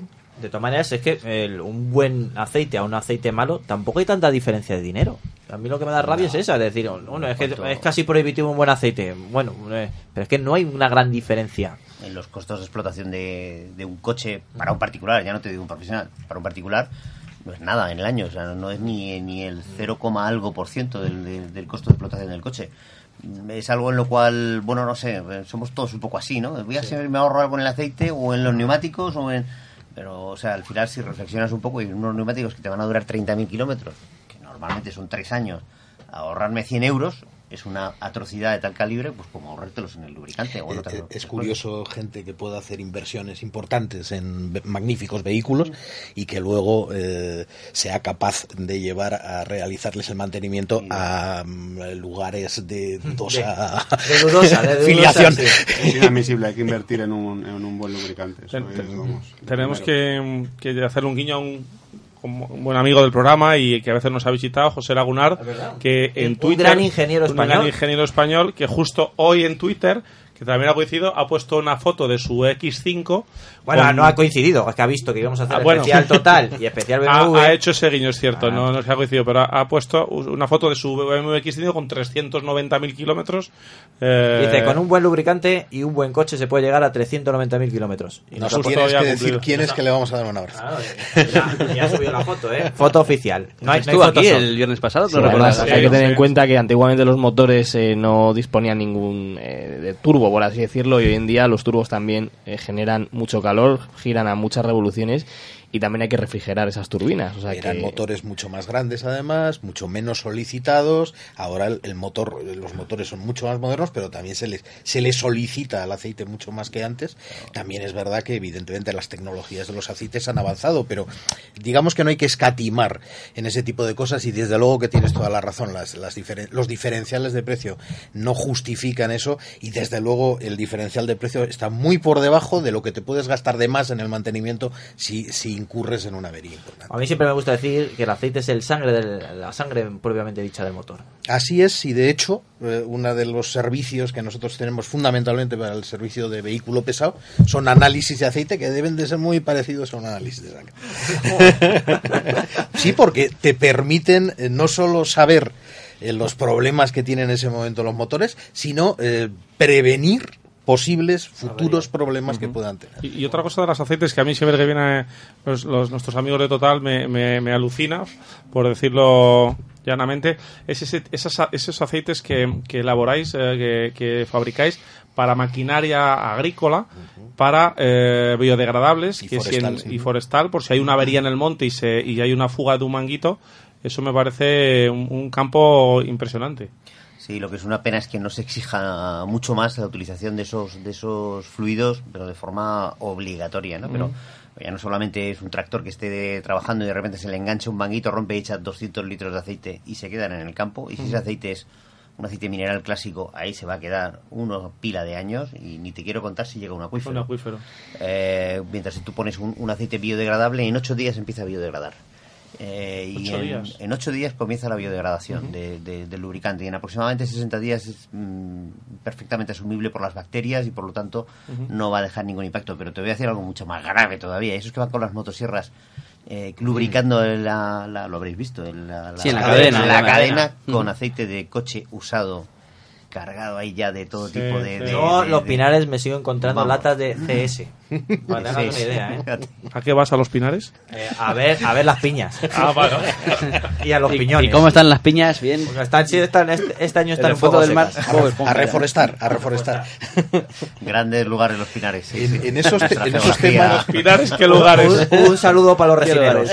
Sí, señor. Ya, Y la resinera. También. La resinera está bien. En esos, saludo, ¿no? en esos temas hay gobiernos más eh, severos que otros. Por ejemplo, los alemanes suelen ser bastante severos. Como ya os contaba la última vez, eh, hay eh, gobiernos que exigen para poder licitar en, eh, en, en temas forestales, en, en, trabajos forestales, que los aceites utilizados sean biodegradables. Si no, no puedes eh, Si no, no puedes licitar en, una, claro. en un concurso público.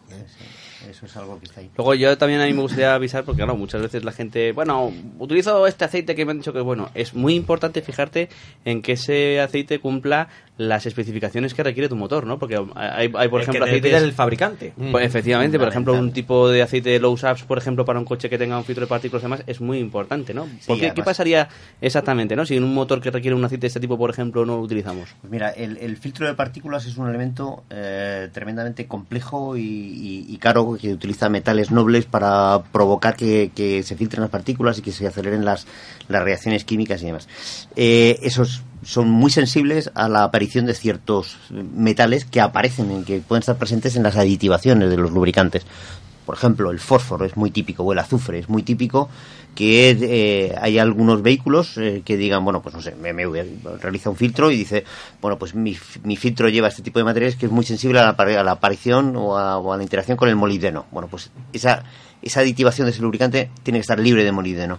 Por eso sacan sus propias normas y nos obligan a pasar test complicadísimos y carísimos, ahora que no nos oyen, para que, para que decir, oye, este lubricante de esta marca de Total tiene la homologación BMW WL00 no sé cuántos, que es apto para este tipo de vehículos porque llevan un filtro de partículas que como se te ocurra echarle un, un- un- uno que no, no está, pues puedes provocar un envenenamiento del, del, aparato bastante rápido, ¿no? Y, bueno, pues, pues imaginaros lo que vale un filtro de partículas de, un, de un BMW, ¿no? Eh, o, de cualquier otro coche, son piezas realmente caras. Y, os quería pedir yo una, a, Arturo y a Gabriel eh, una recomendación para nuestros oyentes, que estoy seguro que más de uno, si no lo ha pasado, a lo mejor estas, estas vacaciones le pasa. Cuando tú vas de viaje y tienes eh, detectas que el coche tiene menos aceite de la que debe, te marca el testigo. Eh, si tú echas un, un diferente, un 540 o echas un 1040, ¿eso te puede salvar de hacer un viaje o esa mezcla de, diferentes eh, densidades? eh, ¿qué, qué debemos hacer? Son, son, perdóname, con todo el cariño, son Sí. viscosidades, no densidades. Viscosidades. No, no, tira de las orejas. Estamos para aprender. No, no, es que va, va de que se lee todo, No, no, no. Yo todo a- lo de BMW y, yo y- yo lo de Total Desde- no viene, no desde viene el cariño, es desde el Yo cariño. a ¿eh? Fernando infinito respeto porque después de haber estado con vosotros en varios eh, Le Mans, la verdad es que No, no, él- pozo él- de conocimiento. Él lo sabe, lo ha hecho porque es un control de calidad, pues estéis atentos El- y esas cosas. Lo más recomendable, evidentemente, es intentar utilizar o mezclar eh, aceites de eh, similares características. Le- lo- los, dentro de eso hay una flexibilidad. Y lo siguiente, lo que sí convendría no mezclar son aceites minerales y aceites completamente sintéticos, porque ahí puede haber problemas. Pero sí es cierto que desde luego los inconvenientes de poder mezclar un 540 y un 530, por ejemplo, eh, son mucho menores de, de- de no llevar aceite en el motor. Entonces, eh, desde luego lo primero, si salta un testigo, es intentar rellenarlo. Sí es verdad que últimamente, lo, por lo menos en el primer número deberían de ser aceites similares. Esos 5W debería de ser similares. Viscosidades. Viscosidades. Viscosidades. Lo importante olvidar, Arturo, gracias. Viscosidades. Es que la típica pregunta Gracias de... por la información. No, no, es que esa pregunta del 50 por 15 y pierdes. Lo, lo- Efectivamente, en el rosco. Claro, En el rosco, importante. sí. Lo importante sobre todo entonces es el primer número, digamos, ¿no? para que la gente se quede con la Es idea. lo que te, es lo que te marca si el aceite, por ejemplo, eh, aceites, eh, los, los, como decía antes Gabriel, evocando las edades, los que ya llevamos mucho tiempo en este tema, eh, util- se utilizaban cuando nosotros empezamos en esta historia, aceites 20W.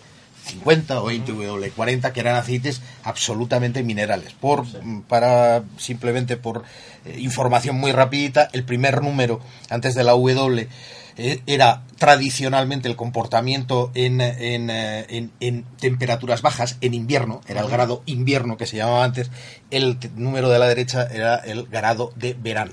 De la viscosidad, que es cómo de fluido es el aceite. La densidad es lo que pesa, la viscosidad es cómo de fluido, es decir, cómo de rápido se mueve.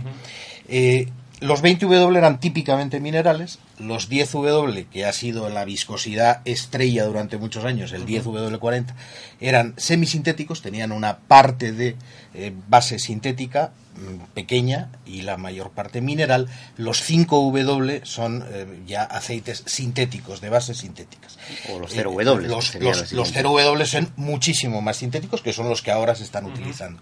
Mm, eh, un 5W40 y un 5W30, el 5W30 es más eh, menos viscoso, es más fluido, suele ser un aceite más moderno, bueno, pero mezclar ambos no tendría tampoco unas consecuencias eh, tremendas. Sí, pero yo diría que vigilar la viscosidad, pero sobre todo, es decir, yo cuando llegas a una gasolina te vas a encontrar varias, varias opciones.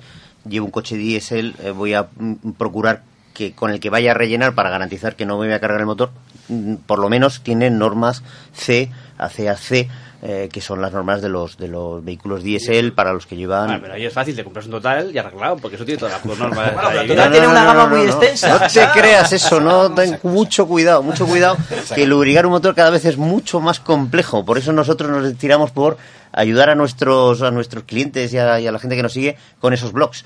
Es tremendamente complejo. Es decir, cada vez más. eh, te voy a decir una- solamente un detalle.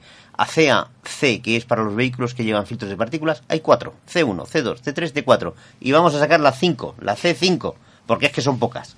¿eh? Entonces, ¿tu coche qué necesita? ¿Es un C1, es un C2, es un C3, es un C4? Entonces, eh, Y no esto sé. a un cliente medio te va a decir, pues es que no tengo un Citroën. Claro. Claro, no un Citroën. Aquí donde pone el cross. ¿Eh? Entonces, eh, es, es algo que tienes que mirar. eh, No le ha gustado por el chiste a. Pablo. No le ha gustado. Me ha puesto cara rara. Pablo, verdad. despierta. Que no lo he pillado. No, no, no, Me ha mirado mal. Muy difícil y, y muy complejo, pero bueno, para eso los tenemos a nuestros amigos de Total para que nos los acerquen. Y si os habéis dado cuenta, a excepción de Miguel que han dicho que son de Total, en todas sus palabras no han dicho en ningún momento la marca, cosa que también les honra mucho. Y como le honra, a mí me gustaría comentar eh, que la próxima temporada vamos a, teneros, o, o voy a pretender teneros una vez al mes eh, aquí en el estudio. Encantadísimos de venir con vosotros. Lo sabes, además ahora que me pilla cerquita de Claro, casa. si puede ser los viernes, que luego así ya me voy con mi mujer más- a tomar viernes. unas tapitas. Más de los viernes de- en riguroso directo, que eso también para nosotros es súper importante para tener interactuación directa con los oyentes y de 7 a 9. Tú por eso tranquilo que te lo vamos a dejar. Y con tu, y con tu taza y todo, te lo ponemos en nombre. Bueno, eh, hablando antes en el descanso, en el descanso musical, mm, que aquí en la mesa hay una persona que no solamente... Una, una, una persona que está hablando antes de viscosidad, decíamos, la viscosidad define lo rápido que te mueves. Ah, sí, venga. Aquí hay gente que es poco viscosa, porque se mueve muy rápido. Esta te ha gustado, ¿eh? No te la esperabas. Esta te ha Yo gustado. no sé si es casi mejor que lo mío del Citroën o... o- o- bueno, a dejarlo ahí encima de la mesa. La cuestión es Ah, que. está claro, subiendo el nivel, ¿eh? Está sí, subiendo tú el nivel. Dices, tú dices una marca que es BMW, que es deportividad extrema. Pues vamos a ver, ¿cómo no va a tener un jefe de prensa eh, que sea ahora mismo líder del Campeonato de España dentro de su categoría en el Campeonato de España de Resistencia con un mini, por supuesto? Don Borja Hormigo, que estás ahí muy calladito, pero tú eso de ir de prisita también se te da bien, ¿eh? Bueno, la verdad que me gusta desde pequeño. Como sabéis, soy un fanático de, de los coches desde, desde que nací y, y sí me han gustado mucho los coches y sobre todo las carreras. De hecho, estuvimos hace poco comentando aquí Le Mans y todas las carreras que me han llamado, 24 horas de Nürburgring, todo lo que son coches de carreras, ahí estoy de, de- de- oyente, de mm, viéndolas y, y también me gustan Y comentándolas. Y, Y siempre ha sido correr. ¿no? Entonces, el, el año pasado sí que hice algunas pruebas de, de aquí del CRT, del Campeonato de Turismos. y del CER, el Campeonato de España de Resistencia, y este año ya el objetivo era eh, hacer la temporada completa con el aprendizaje de- del año pasado. Y bueno, la verdad que, que se está dando bien, es una carrera muy emocionante porque utilizamos un mismo coche, dos pilotos, hay un cambio de piloto eh, que dura por reglamento 80 segundos y a los pilotos que van ganando, los coches que van ganando, tienen un handicap añadido para que se les ponga más complicada la siguiente carrera. Entonces, eh, em, se nos está dando bien, la verdad, no, no te Dilo, dilo, no pasa nada. Y, y la verdad que el coche Es también que lo es- dice, el- lo dice con pena. Pues el- se nos está dando bien. El coche está funcionando muy bien también. eh, no hemos tenido ningún fallo mecánico y toco madera. Y en- es cierto que en Valencia lo pasamos mal hace un mes. Hizo, hizo mucho calor, nos pilló plena hora de calor en la carrera. Son carreras de una hora. Y, y volviendo un poco al tema de la temperatura alta en, en- en los aceites, eh, recuerdo que en mi turno, que fue el segundo, ya estaba el coche caliente, eh, tenemos en el display del coche unas alarmas, que la primera salta con 115 grados de temperatura del aceite, la segunda con 120 y la tercera ya es que métete en boxes con 125, 130. Y es cierto que a mí se me encendió la primera alarma, tuve que bajar un poco el ritmo, un segundo por vuelta, segundo y medio, pues para poder garantizar el llegar al final. Y, y bueno, eh, volviendo un poco al tema que, que comentaban nuestros amigos aquí de, de Total, ¿no? Entonces, bueno, eh, Pero eso, sido- eso es un mini, hombre, eso no se rompe ni a 160 grados. Bueno, no, aguanta- mejor no probarlo. Hay cosas roca, que mejor. Un mini, hombre, por Dios. Miguel, tenemos que poner en nuestro coche, nos tiene que decir Borja, para poner alarmas de esas de nivel de temperatura, ¿eh? Porque nosotros vamos a fondo y... Sí, yo la alarma la veo poco, la verdad. Bueno, y Borja, ¿y qué, y- y qué falta para que seas campeón de España? ¿Qué, qué carreras Pues, te faltan? pues mira, nos queda eh, la prueba de Jarama, que es 12 y 13 de octubre, y la prueba de Montmeló, eh, que es el 8 y el 9 de noviembre. A día de hoy somos líderes provisionales y bueno, con puntuar en, en las dos carreras que faltan, que realmente son tres porque la cita de Jarama es doble y la cita de Montmeló es de dos horas, pues eh, sería suficiente para, para ganar la división y la clase. Pues estaremos visto, ahí, ¿eh? no, tendremos que preguntar la próxima temporada, a ver cómo va Borja, amigos, con ese mini. Prometo venir en noviembre o diciembre, a final de año, y si me invitáis. Venga, Coincidiendo con los amigos de Total, que ya hacemos buen, buen Eso es verdad, ¿eh? Y, y no ha habido ensayo. que eso por eso, por eso. eh, ya, eh, a partir de ahora hay que forzarlo ya para que... Claro. a lo mejor te van a traer suerte, ¿eh? Seguro. Bueno, em, momento estelar donde casualmente os iba a preguntar la, por la portada de Evo y no tengo ya la revista, se la ha llevado Pilar. Pero la tenemos aquí, la tenemos Ah, aquí. bueno, esta bueno, vez, tenéis- fíjate, que el coche de portada esta vez es primo directo, porque no puede ser de otra manera. Primo directo del BMW Z4, que es el Toyota Supra. Es el coche que, que lleva la prueba de portada de este mes. Y lo que hemos hecho ha sido una comparativa muy especial, porque es el Toyota Supra nuevo enfrentado o comparado, o bueno, echando unas carrerillas, digamos, en el circuito de Jarama, junto con sus antecesores. Los eh, tres eh, Todos. Supras.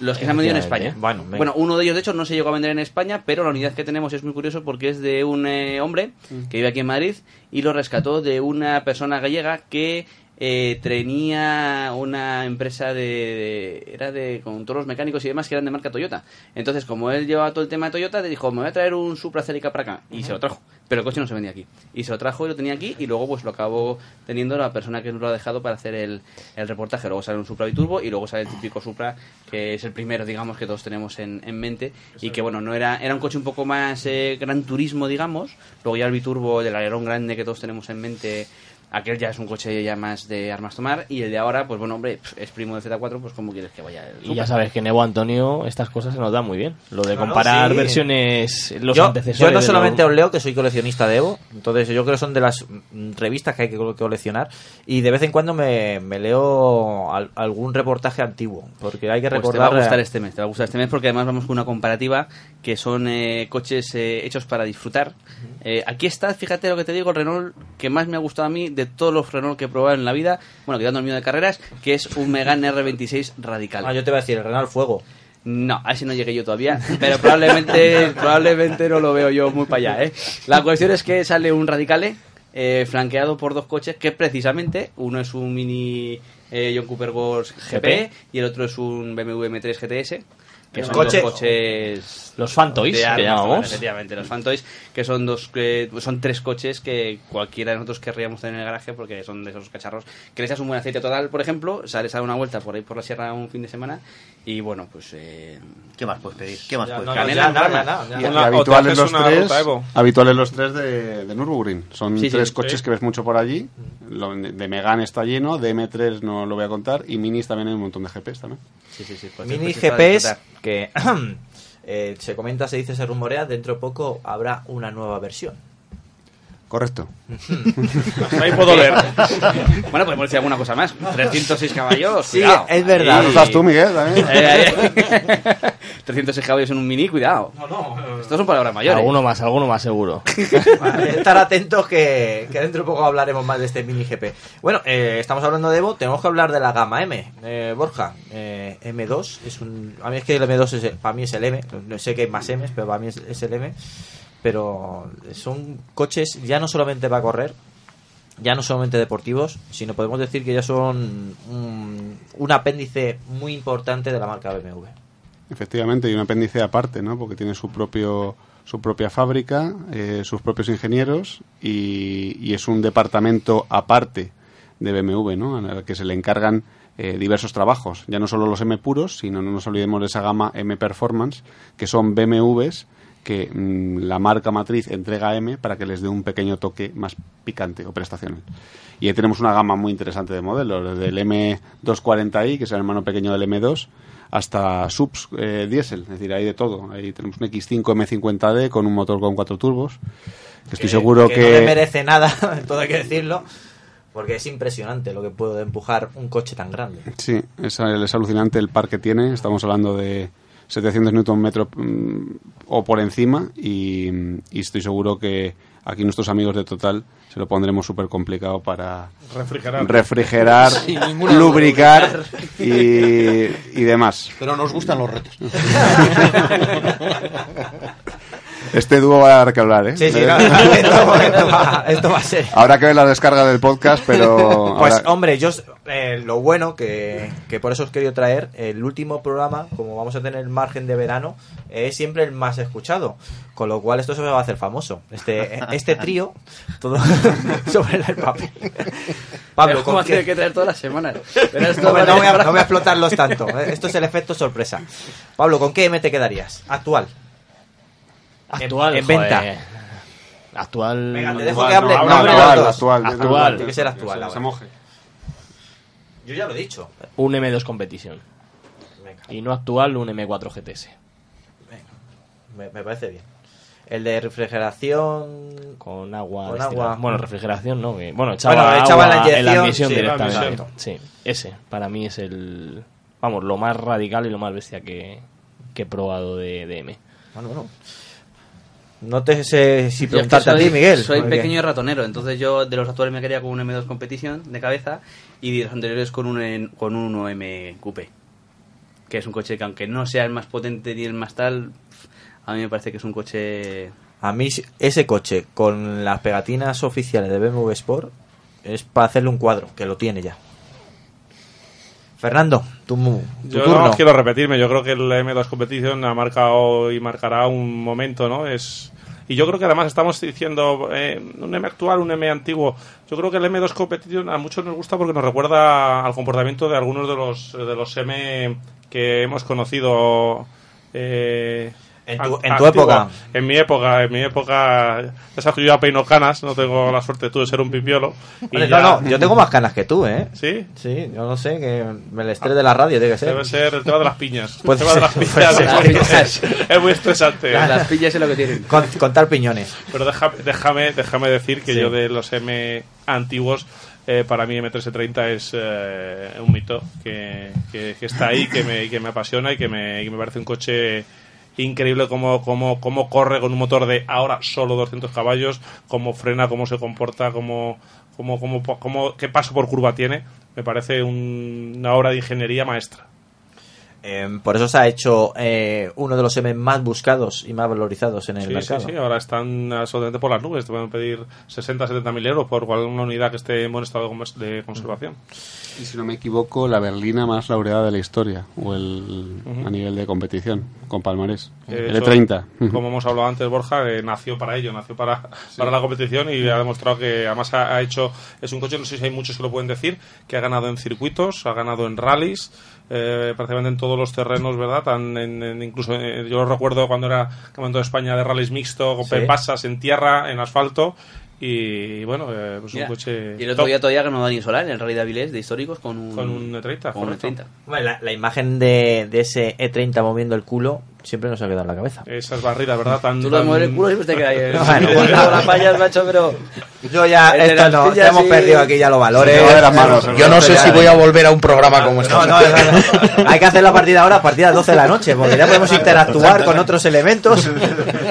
esto, es, esto es increíble. Vamos a algo serio, porque esto ya se nos está yendo. Y quiero hablar de los talleres Total, que sí, parece mentira, pero Total también tiene sus propios talleres.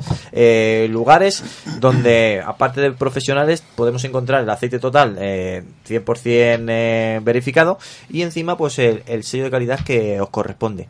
Eh, poco a poco hay más. en- bueno, podemos decir que ya es una red extensa en, en España. Sí, nuestra, nuestra red Rock Never eh, realmente es ya una, una, una red de talleres como tal, con cerca de 350 talleres ya en España y con un ambicioso plan de, de crecimiento en el cual queremos ofrecer a nuestros clientes la posibilidad de encontrar nuestros lubricantes en talleres que, bueno, pues que, que les pueden ofrecer todos los sellos de calidad. Te diría que o sea, para nosotros no es solamente lo importante que allí eh, el cliente pueda encontrar nuestro lubricante, sino que lo puede encontrar utilizado de la manera correcta. Toda esa complicación tecnológica que os comentaba antes de, y demás es eh, una parte fundamental en la cual invertimos mucho en, que eh, el propietario del taller, el, mecánico de ese taller, entienda esa tecnología y sea capaz de aplicarla cuando alguien llega con un coche y diga, ah, espérate, este coche no le puedo poner cualquier cosa porque lleva un filtro de partículas, luego mm, tengo que ir a, a- a buscar exactamente cuál es el lubricante que hay, cuál es el de la gama de total que mejor me encaja y, y, bueno, pues ese es un poco el factor que, que los diferencia. Eh, no solamente el hecho de que ahí puedes encontrar el lubricante, sino que hay una persona experta formada que te lo va a recomendar y te lo va a aplicar de, de- de manera correcta. Así es que bueno, pues sí, un magnífico proyecto que seguimos que seguimos empujando. ¿eh? Eh, no solamente de vehículos, eh, propiamente dicho, también de vehículos industriales, es decir, camiones. No les llamamos eh, Rápido y Change en este caso, se llaman Talleres Total Rubia, que es nuestra nuestra gama, pero efectivamente eh, te- estamos eh, hemos empezado más tarde, pero estamos eh, desarrollándolo y, la- y además está funcionando bien. Está funcionando bien. Hay, hay, hay que tener en cuenta que hay eh, muchos talleres independientes en España. eh, eh, muchos de ellos eh, valoran enormemente la posibilidad de tener una marca de confianza, un respaldo y sobre todo esa, como decía Gabriel, esa formación que les damos y ese y esa esa calidad del producto y ese respaldo eh, que yo creo que no solo le viene bien al taller, sino también le otorga esa confianza y le transmite al cliente final. Eh, tanto de vehículo ligero como de camión. Hay que tener en cuenta que la- el propietario de un camión se juega mucho en, en- en repararlo bien. Un día de parada de un camión es dinero He perdido, dinero perdido. Y llevan unos cuantos litros un camión. unos cuantos litros en unas condiciones no siempre las más fáciles y, y que desde luego eh, valoran enormemente eh, un buen servicio. Sí, pues fíjate que hablábamos de la duración de los, de los lubricantes de los coches, de esos 30.000 kilómetros, y hablamos de un camión, estamos hablando de 300.000. ¿Cómo, cómo, cómo? 300.000. ¿El mismo aceite? El mismo aceite. Madre mía. Ostras. Increíble. 300.000. Ah, ¿Cuántos litros puede llevar un tráiler, más o menos estos de 40 toneladas? Que el depósito de lubricante de un, mo- de un camión viene a tener en el torno de los 30 de, los 30 litros más o menos de 30 a 35 litros aproximadamente y tiene eh, a ver el motor de un camión es mucho más pausado más tranquilo son mil vueltas 1500 vueltas algo así cuanto más acelera el motor o sea, peor se vive ahí dentro peor vive el aceite no o sea, lo peor es una moto lo más complicado de lubricar es una moto son muchas revoluciones o un coche de competición Y las paradas, eh, Claro. para de arranque, para de arranque. para el también arranque y demás, todo eso. Un, camión es un motor que gira eh, de forma muy homogénea, muy constante y demás. Por eso mm, podemos con- conseguir llevarlo ahí, pero 300.000 kilómetros hay que aguantar. hagamos una idea para, para- de equivalencia, un motor normal está entre 4 y 5 litros, eh, un camión unos 30 litros. Mm, so- es un cambio, ¿eh? A lo grande, a lo grande. A lo grande, a lo grande. a lo grande. Bueno, coches que no utilizan aceite de por sí, que son la gama i de BMW, y que no quería pasar sin hablar de ella. El i3 y el i8. Y, y dentro de poco una nueva incorporación. Eh, eh, quiero hablar del, del i8, un coche que creo que ha marcado eh, tendencia y que este coche, eh, aunque parezca mentira y se siga vendiendo, ya es un coche de colección. La verdad que sí, que es un coche también adelantado a su tiempo, ¿no? Lo presentamos en el 2014 y a día de hoy lo hagas por la calle y, y no pasar desapercibido, es espectacular. Yo siempre contaré la historia de que tuvimos la ocasión de probarlo y cayó en Semana Santa. Y dije, bueno, voy a aprovechar y voy a ver el consumo real bajándome a la playa, que es una. Yo se lo recomiendo a, a todo el mundo que ahí es donde se ve la- el consumo real. Porque va- a la. ¿En la playa bajando se a ve la el playa. consumo real? No, sí, te- porque claro, Pero el ahora, ahora- el consumo de sí, pues, claro, el más. Este es un jardín en donde no sé si te debías No, no, sí, no, no, no. Pinares y playas, hoy te No, voy a, luciendo, voy a ¿eh? salir, voy a salir bien porque es, por, lo digo por la presión atmosférica, que no es igual la presión atmosférica que hay en Madrid que hay en la playa. Pero como Miguel de ese dato a lo mejor no lo sabía, pues yo se le quería Pero incidir. tú me aclaras y yo me quedo Claro. contento. Ah, bien, perfecto. Pues tuve la ocasión de bajar y que bueno, aparqué este vehículo eh, porque había una heladería. Yo me voy a acercar, me voy a comprar un helado. claro, yo Pero- digo las pero- cosas como son reales. Pero había piñas, no No, no había piña. Me lo, me lo Helado de cogí, piña, me lo de cogí de turrón porque era un sitio especial, ¿eh? Era, bueno, volví con el, después de, de haber de- degustado Es el este director, helado de turrón y había una fila de niños para quererse montar en el i8. Y hice un vídeo y todo, ¿eh? Con eso yo creo que significa lo que es ese coche para la gente. Y a lo mejor nos quedamos cortos, ¿no? Dejado sin palabras. tenemos... El helado de turrón, los niños y el i8 Borja, eso es. Pues ha quedado buena Hay que tarde. hablar del chasis en fibra de carbono, de dos motores independientes, uno eléctrico y uno térmico tricilíndrico turbo, es decir, hay que contar muchas más cosas. El lado turrón a mí me ha seducido, la verdad. Pero, pero Ya no, hay, hay más datos. no, que si no la gente no se lo ¿eh? cree. La, la- hay que vivir la, la pasión del automóvil en todas las condiciones. Incluso pues cuando tienes que pararte a comerte un helado de turrón. Y en esa ocasión, eh, a mí me apasionan los coches, pero que a un niño que no conoce ese coche en sí, le espere más de 15 minutos para poderse montar, Había cola en la heladería. había cola. No, no, en la heladería no. En el coche. En el coche. Ah, el coche.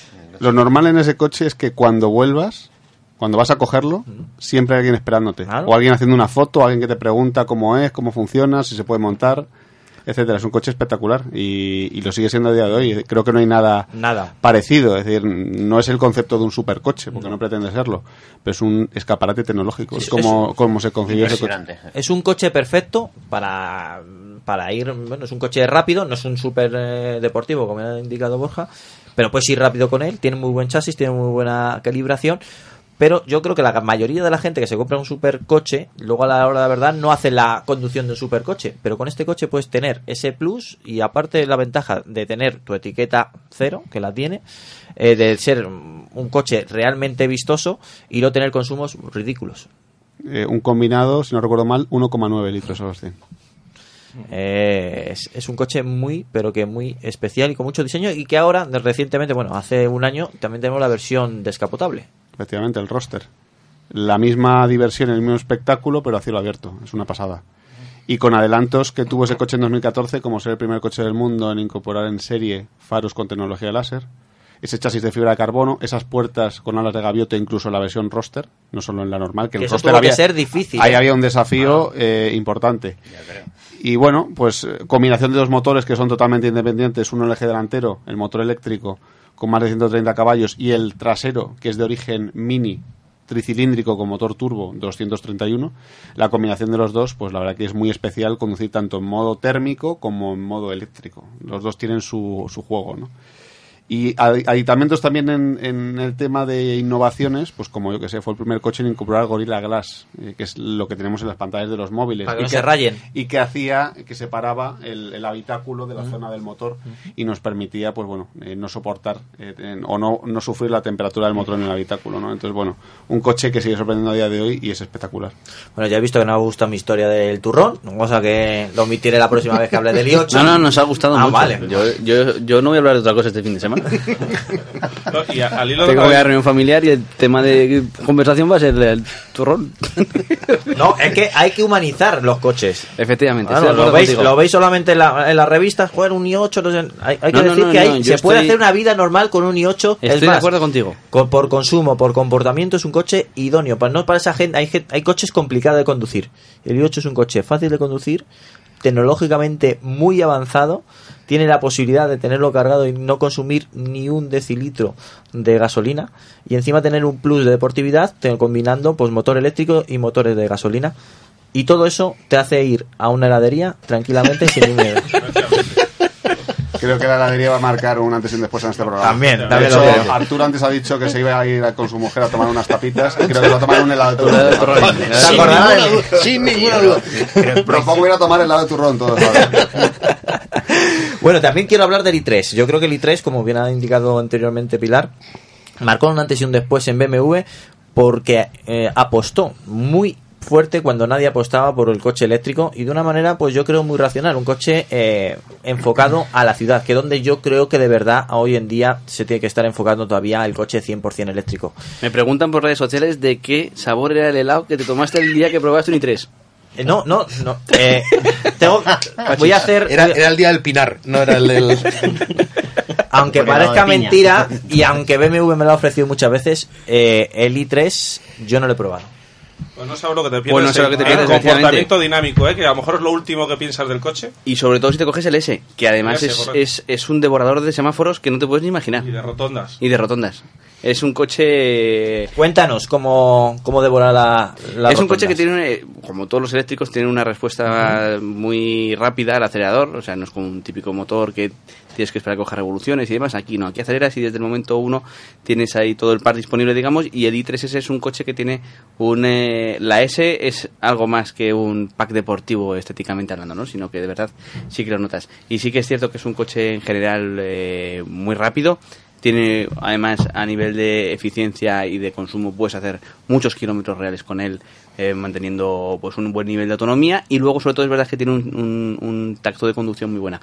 Yo antes el i8 eh, estaba pensando cuando hablabais de él, ¿no? que a mí me recuerda un poco a un coche de Scalextric. Cuando vas rápido con el pulgante de curvas, es, es muy coche de Scalextric porque va muy pegado, tiene un muy buen reparto de pesos, es un coche para apuntar, salir, vas ahí abajo, tal, y es un coche que está muy bien resuelto en ese aspecto. Llegas al i3, que es mucho más alto, y sin embargo muy finitas. muy finitas y sin embargo tienes un- un- también un, un toquecito que te hace sentir eso entonces es un coche que es extremadamente ágil muy estable y cuando ves la ruedecilla dices joder esto en la frenada debe ser una risa como te cojas y apoyas". y qué va o sea luego el coche va francamente bien y está muy bien muy bien pensado y luego tiene soluciones pues muy interesantes como por ejemplo la forma de abrir las puertas traseras para acceder atrás que a mí no me dejan de, de chocar no me, me, me chocan yo me acuerdo una vez que me fui a tomar un, un, un- un helado de turrón A ver, cuéntanos, cuéntanos cómo fue esa experiencia. había allí unas personas que querían abrir la puerta trasera. Pero bueno, ya fue otra cosa. Y entonces, pero sí que es verdad que es un coche en ese aspecto del i3, eh, tanto el normal como el S, son, son francamente interesantes y te recomiendo oh, encarecidamente que pruebes uno este verano. No te lo lleves al Pinar porque te va a venir, pero, pero es un coche que de verdad te va a sorprender porque es, es, es de verdad, o sea, es un eléctrico muy, muy interesante, hablando en serio. la evolución de la, de la gama y de los- del desarrollo tecnológico de BMW leí hace poco que me corrija Borja si me equivoco que el motor de un i3 eh, pesa 40 kilos y el del eh, y el motor eléctrico del, del- los fórmulas eh, de la Fórmula E de, de- que está BMW pesa ya la mitad 20 kilos o sea lo que cuenta Miguel y lo que nos espera Eh, cuñita, Fórmula E. ¿Os acordáis que cuando estuve con vosotros Sí, en Le Mans sí. dije hay que seguir la Fórmula E? Ya ha terminado la Fórmula E, ganado el equipo Tichita DS, patrocinado por... Total. Bien. Es que sí, estas son las cosas que, que lo tenía apuntado Arturo y ha dicho, como no lo diga en el programa, Uf, reviento. es que me, ha- me ha hecho un guiño y le he puesto Ay, la ay, bandeja, de perfecto, plata, Fran. bandeja de Si, plata. si Total patrocina a los equipos campeones, tenemos que hablar. No, oye, eh, insisto a todo el mundo que nos está escuchando, si no habéis visto una carrera de Fórmula E, por favor, ved una carrera de Fórmula E. Es muy divertida. recomendamos verla porque escucharla es difícil. No, claro, evidentemente, evidentemente. Bueno, pues te la pones el de podcast. hecho, fue la de Nueva York, que es donde se... ¿no? La, La de Brooklyn, sí, sí. Espectacular. Sí, sí. Pero tú la ves mientras escuchas el podcast de tu FM y todo genial. Eso sí, ¿eh? ¿Dónde está, Está el problema? Claro. Yo, ¿Por cómo nos puedes escuchar en, en Auto FM? A través de la 108.0 de la FM, por toda la Comunidad de Madrid, por toda Guadalajara Y luego lo más interesante y que me gusta a mí decir, estamos en iTunes, porque tú eres muy... Ah, no, no eres de iPhone. Ah, sí, te has dado el Sí, yo salto. soy de iPhone. Joder, estás en No, otro eh, nivel ahí ya, ¿eh? empecé hace mucho Ah, tiempo. Eh, eh, por Ivos también. Eh, por Spotify, que tú eres muy de Spotify para, para escuchar Mecano. Y, Por ejemplo. Por ejemplo. y también por TuneIn. Soy por malo de todo, los chichos, pero bueno. chichos también. Y por TuneIn, que hay mucho usuario de Tesla que nos pidieron que por favor entrásemos en esa plataforma y ya nos puedes escuchar por TuneIn. Bueno, vamos a últimos minutos que ya me está el nuestro técnico de sonido. No, no, casi. Casi. Ya lo sé, lo sé. No, me ha tenido que hacer varias veces lo- el golpe para enterarme. Eh, resumir, resumiendo, eh, Gamma I, la- lo que podemos ver de lo que es capaz en BMW en 100% eléctrico. Acabo. Sí, sí, termina. Pero luego quiero un helado de turrón, ¿eh? Bueno, venga, vale.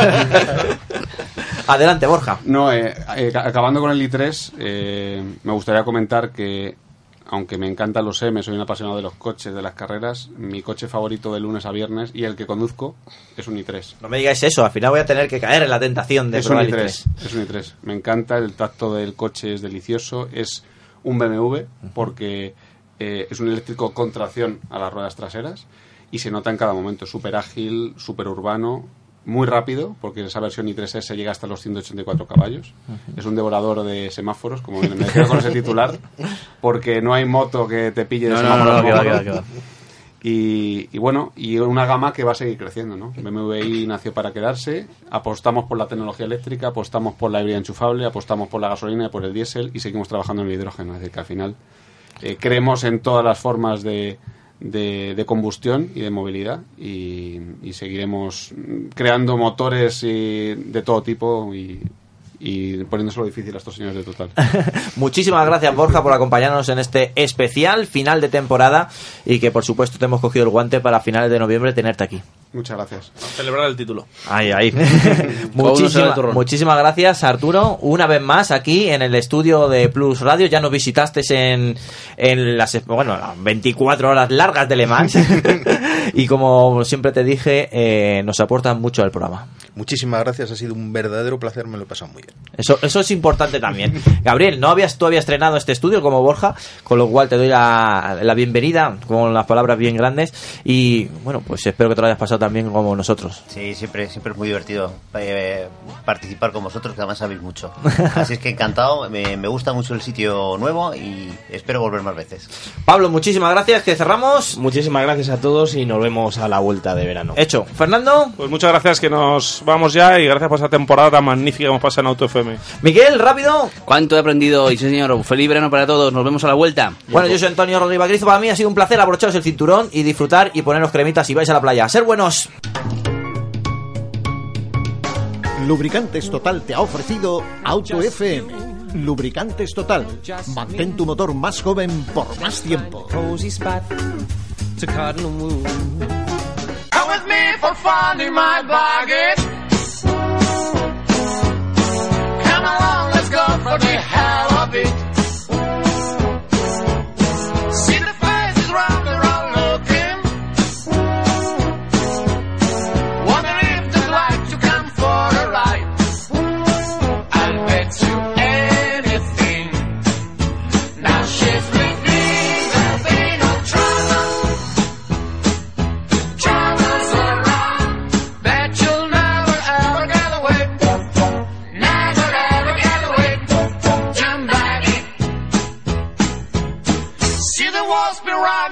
back